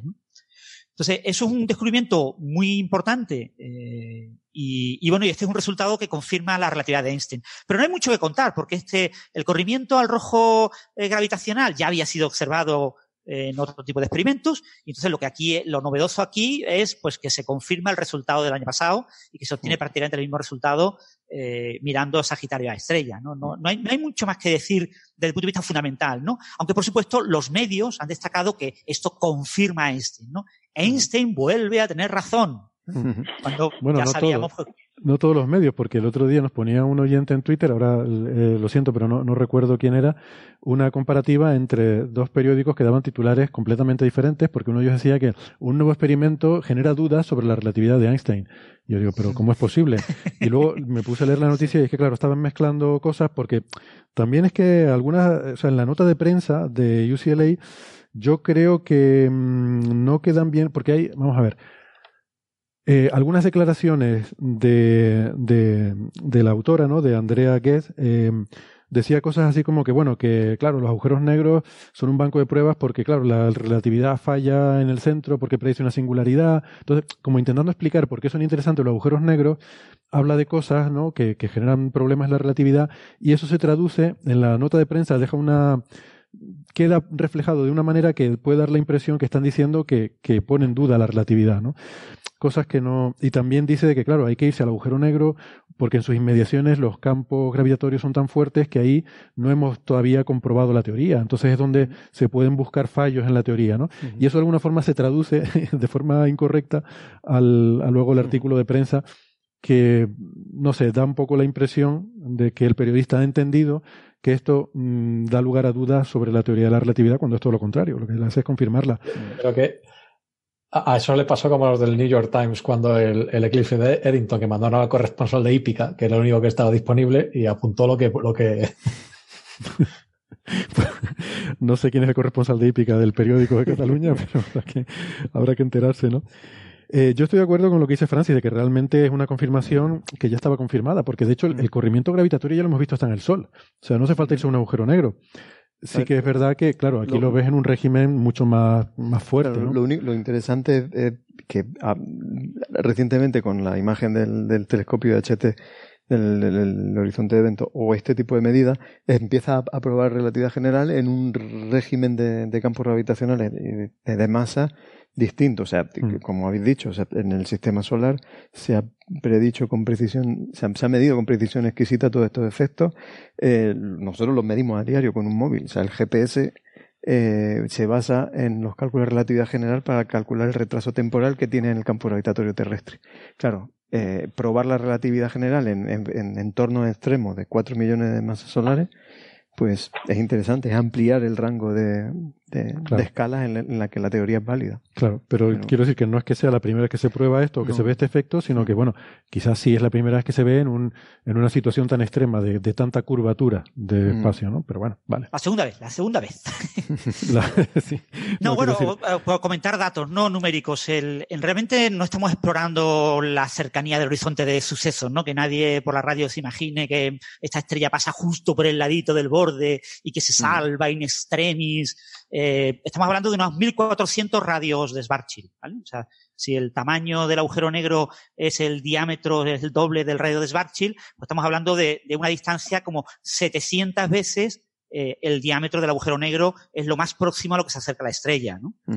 Eh, una estrella que se mueve aproximadamente un poquito menos del 3% de la velocidad de la luz en el vacío. Es decir, Los efectos relativistas en esta estrella son importantes porque los podemos medir, pero son efectos pequeños. ¿no? Ese dato sí es importante. Oye, sí que es una estrella ultra velocidad. Es que la, la, hiper, no, la, la, hipervelocidad, eso habría que definirlo, ¿no? Porque habría que definirlo bien. Bueno. Ahí lo más interesante será cuando tengamos LISA, ¿no? Cuando tengamos el detector de ondas gravitacionales en el espacio y, y LISA podrá explorar eh, las ondas gravitacionales producidas por agujeros negros y estrellas de neutrones que rotan alrededor del agujero negro eh, Sagitario a estrella, ¿no? Mm. Entonces, eh, sabemos que hay una, creemos por los modelos teóricos que hay una importante población de agujeros negros y estrellas de neutrones que no podemos ver porque son demasiado pequeños para verlos con la tecnología que tenemos, pero eh, esos objetos sí van a emitir eh, ondas gravitacionales en un régimen que se espera que el ISA acabe teniendo la sensibilidad que promete y sea capaz de observarlo. Son ondas imposibles de ver con LIGO, ¿no? Con, desde tierra, con interferómetros en tierra no podemos verlo, y, eso sí nos dará una información muy relevante porque serán objetos, algunos de esos objetos sí puede que se acerque mucho más a Sagitario a estrella. Hmm. Muy bien. Pues nada, mm, si quieren para concluir, eh, Alberto, ¿quieres comentar algo sobre Astro 2020, la llamada esta para el Decadal Survey de, eh, de la astronomía en Estados Unidos? se trata de, supongo que habréis visto que en estos días ha habido un montón de artículos en, en el repositorio, en el archive, eh, relacionados, o sea, que llevan en el título este Astro 2020. Entonces, ¿de, qué va eso?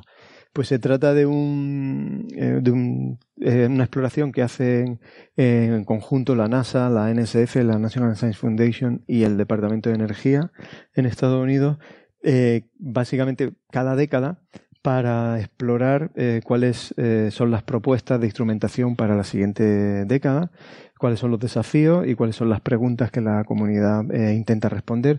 Y la verdad es que es un ejercicio eh, muy interesante para situarse en, cuáles son los temas frontera eh, ahora mismo en astrofísica, eh, simplemente eh, dar un vistazo a los proyectos que se están planteando. Buscar Astro 2020 en el archive. Buscar Astro 2020 y salen cosas, pues. Eso de todas las áreas de la astrofísica, Sí, sí, esto, esto, es el grupo, o sea, el Decadal Survey se hace para toda física en general, pero el Astro 2020 en concreto es para astronomía y astrofísica. Mm. Y ahí, pues, te encuentras cosas como, bueno, pues los nuevos. Incluye la física solar también. Sí, sí, sí. pero te encuentras cosas como eso. Eh, yo, me, yo voy a ir hacia la parte de cosmología, pero te encuentras cosas como eh, los nuevos, el observatorio de, de, fondo de microondas, eh, pues eh, proyectos para intentar medir la velocidad de expansión en tiempo real, mm. o sea, espectrómetros capaces de, determinar velocidades de recesión con, del orden de centímetros por segundo, mm, instrumentación para para medir la evolución dinámica de la energía oscura. Bueno, hay una... El, telescopio solar de KIST, el, gran telescopio solar que se está construyendo ahora en Hawái, eh, ese parte, o sea, el, primer gran espaldarazo de ese proyecto fue incluirlo en el Decadal Survey, ¿no? Uno de estos surveys que se realizó, bueno, el anterior, no, el anterior, el, anterior creo, el de 2000, si no recuerdo mal. Eh, porque claro, ya con eso tú vas diciendo, oiga, es que esto está considerado una de las prioridades para la astronomía en esta década, ¿no? Entonces eso te, Es un poco el equivalente al europeo con el estar incluido en la lista ESFRI de la Unión Europea, ¿no? O sea, te da ese espaldarazo de decir esto es un proyecto prioritario para la astronomía eh, la década. Entonces, bueno, simplemente llamar la atención sobre eso, que eh, echarle un vistazo a esta lista de nombres pues te sitúa muy bien en cuáles son los desafíos eh, que, vamos a tener en astrofísica en la próxima década. Y, y, simplemente... Eso me recuerda una cosa, por cierto, muchos de estos papers, perdona, están buscando, mm, eh, ¿cómo se dice? Endorsement, eh, apoyos, ¿no? Apoyos, sí. O sea, que si hay colegas a lo mejor que estén escuchando, eh, pues que, que vayan y busquen la lista y si les interesa alguno de esos informes, mm. pueden apoyarlo y eso le da, le da peso, ¿no? Lo, lo, sé porque hay uno sobre tecnomarcadores que, han estado buscando. yo, también estuve apoyando a uno muy parecido a otro que vamos a mandar ahora. Iba a comentar que es, ese mismo ejercicio, efectivamente lo hacemos en, Europa. Y una cosa muy parecida que está en marcha ahora mismo en Europa es el es una llamada que ha hecho la Agencia Espacial Europea para definir el programa de ciencia. Eh, digamos que esto ya a escalas más grandes. El programa se llama Voyage 2050, o sea, 2050. Se trata de diseñar eh, las, posibilidades de, de, experimentación, de instrumentación para espacio eh, que bueno pues que nos ponen ya nos sitúan en un horizonte de aquí a 30 años vale o sea el, estudio anterior había sido el, Cosmic Vision al 2020 y, y ahora pues eh, eh, hasta verdad, el, Cosmic Vision 2020 ya está casi ya, estamos en 2020 casi. Eh, y ahora estamos pues eh, de hecho estoy participando en un par de, de, de propuestas de artículos eh, porque tenemos de plazo hasta el lunes para, para mandar esta, estas propuestas de, de posibles misiones y qué es lo que podríamos hacer en, la, en las próximas tres décadas. ¿Y necesitas apoyos también para ese tipo de eh, cosas? Sí, sí, también hay eh, apoyo. Ah, pues avisa y lo, aquí lo publicitamos. Por si, si hay gente que lo escucha y quiere apoyar alguno de los artículos de misiones de Alberto, pues que lo puedan hacer. Bueno, se trata de misiones de, de, fondos. No es un crowdfunding, no hace falta poner dinero, ¿eh? es solo, solo firmar. se trata de, de, organizar a la comunidad en torno a, a los problemas que se consideran relevantes y o, frontera en, en, astronomía y en astrofísica y, y, bueno y en qué se podría eh, invertir para seleccionar las próximas misiones. Mm. Pues muy bien. Héctor, si me permite una pequeña aclaración, que creo que no lo ha dicho José Alberto, eh, para los oyentes que se interesen por buscar en Archive, etcétera, hay decenas, yo no sé si puede haber hasta más de 100. O sea, buscas por Astro 2020 eh, white papers, eh, eh, mm. y te encuentras una cantidad enorme de, propuestas. o sea que a la hora de apoyar, que no se vayan a apoyar al primero que pillen. Que, claro. que miren algunos más, porque puede haber otros más interesantes. Es toda la astronomía, o sea, efectivamente, hay muchísimos, muchísimos muchísimos white papers. Pero es un ejercicio interesante, o sea, el, eh, cada 10 años, eh, o sea, dedicar un tiempo a, a pensar o sea, en dónde está la frontera de cada campo y, o sea, qué, qué desafío, o, con la tecnología que tenemos en estos momentos, qué, qué desafío nos podemos plantear, o qué problemas podemos resolver en, en, con esta tecnología en, en los próximos 10 años. Y lo que tiene que ser divertido es mirarla de 10 años atrás. Sí. Eso tiene que ser una buena risa. Bueno, estupendo. ¿Alguien quiere comentar alguna cosita más? Eh, pues si no, con esto yo creo que le ponemos el lacito a un nuevo programa. Muchas gracias. Eh, Alberto. Alberto, eh, gracias sobre todo a ti que hoy has tenido los problemas, todos los habidos y por haber. Qué barbaridad. Yo estoy, yo estoy aquí sufriendo porque estoy, por un lado, queriendo aportar alguna cosa útil y por otro lado diciendo, pues si voy con retardo y se me oye mal. Entonces, bueno, no, ha sido el día más brillante. Otros días lo haremos mejor. No, te agradecemos el, esfuerzo de estar ahí con el teléfono cogido en la mano todo el rato, que, que tiene que ser incómodo. Eh, gracias, Francis, Carlos. Eh, gracias, amigos oyentes, al público. Nos vemos la semana que viene. Adiós. Chao, chao. Chao.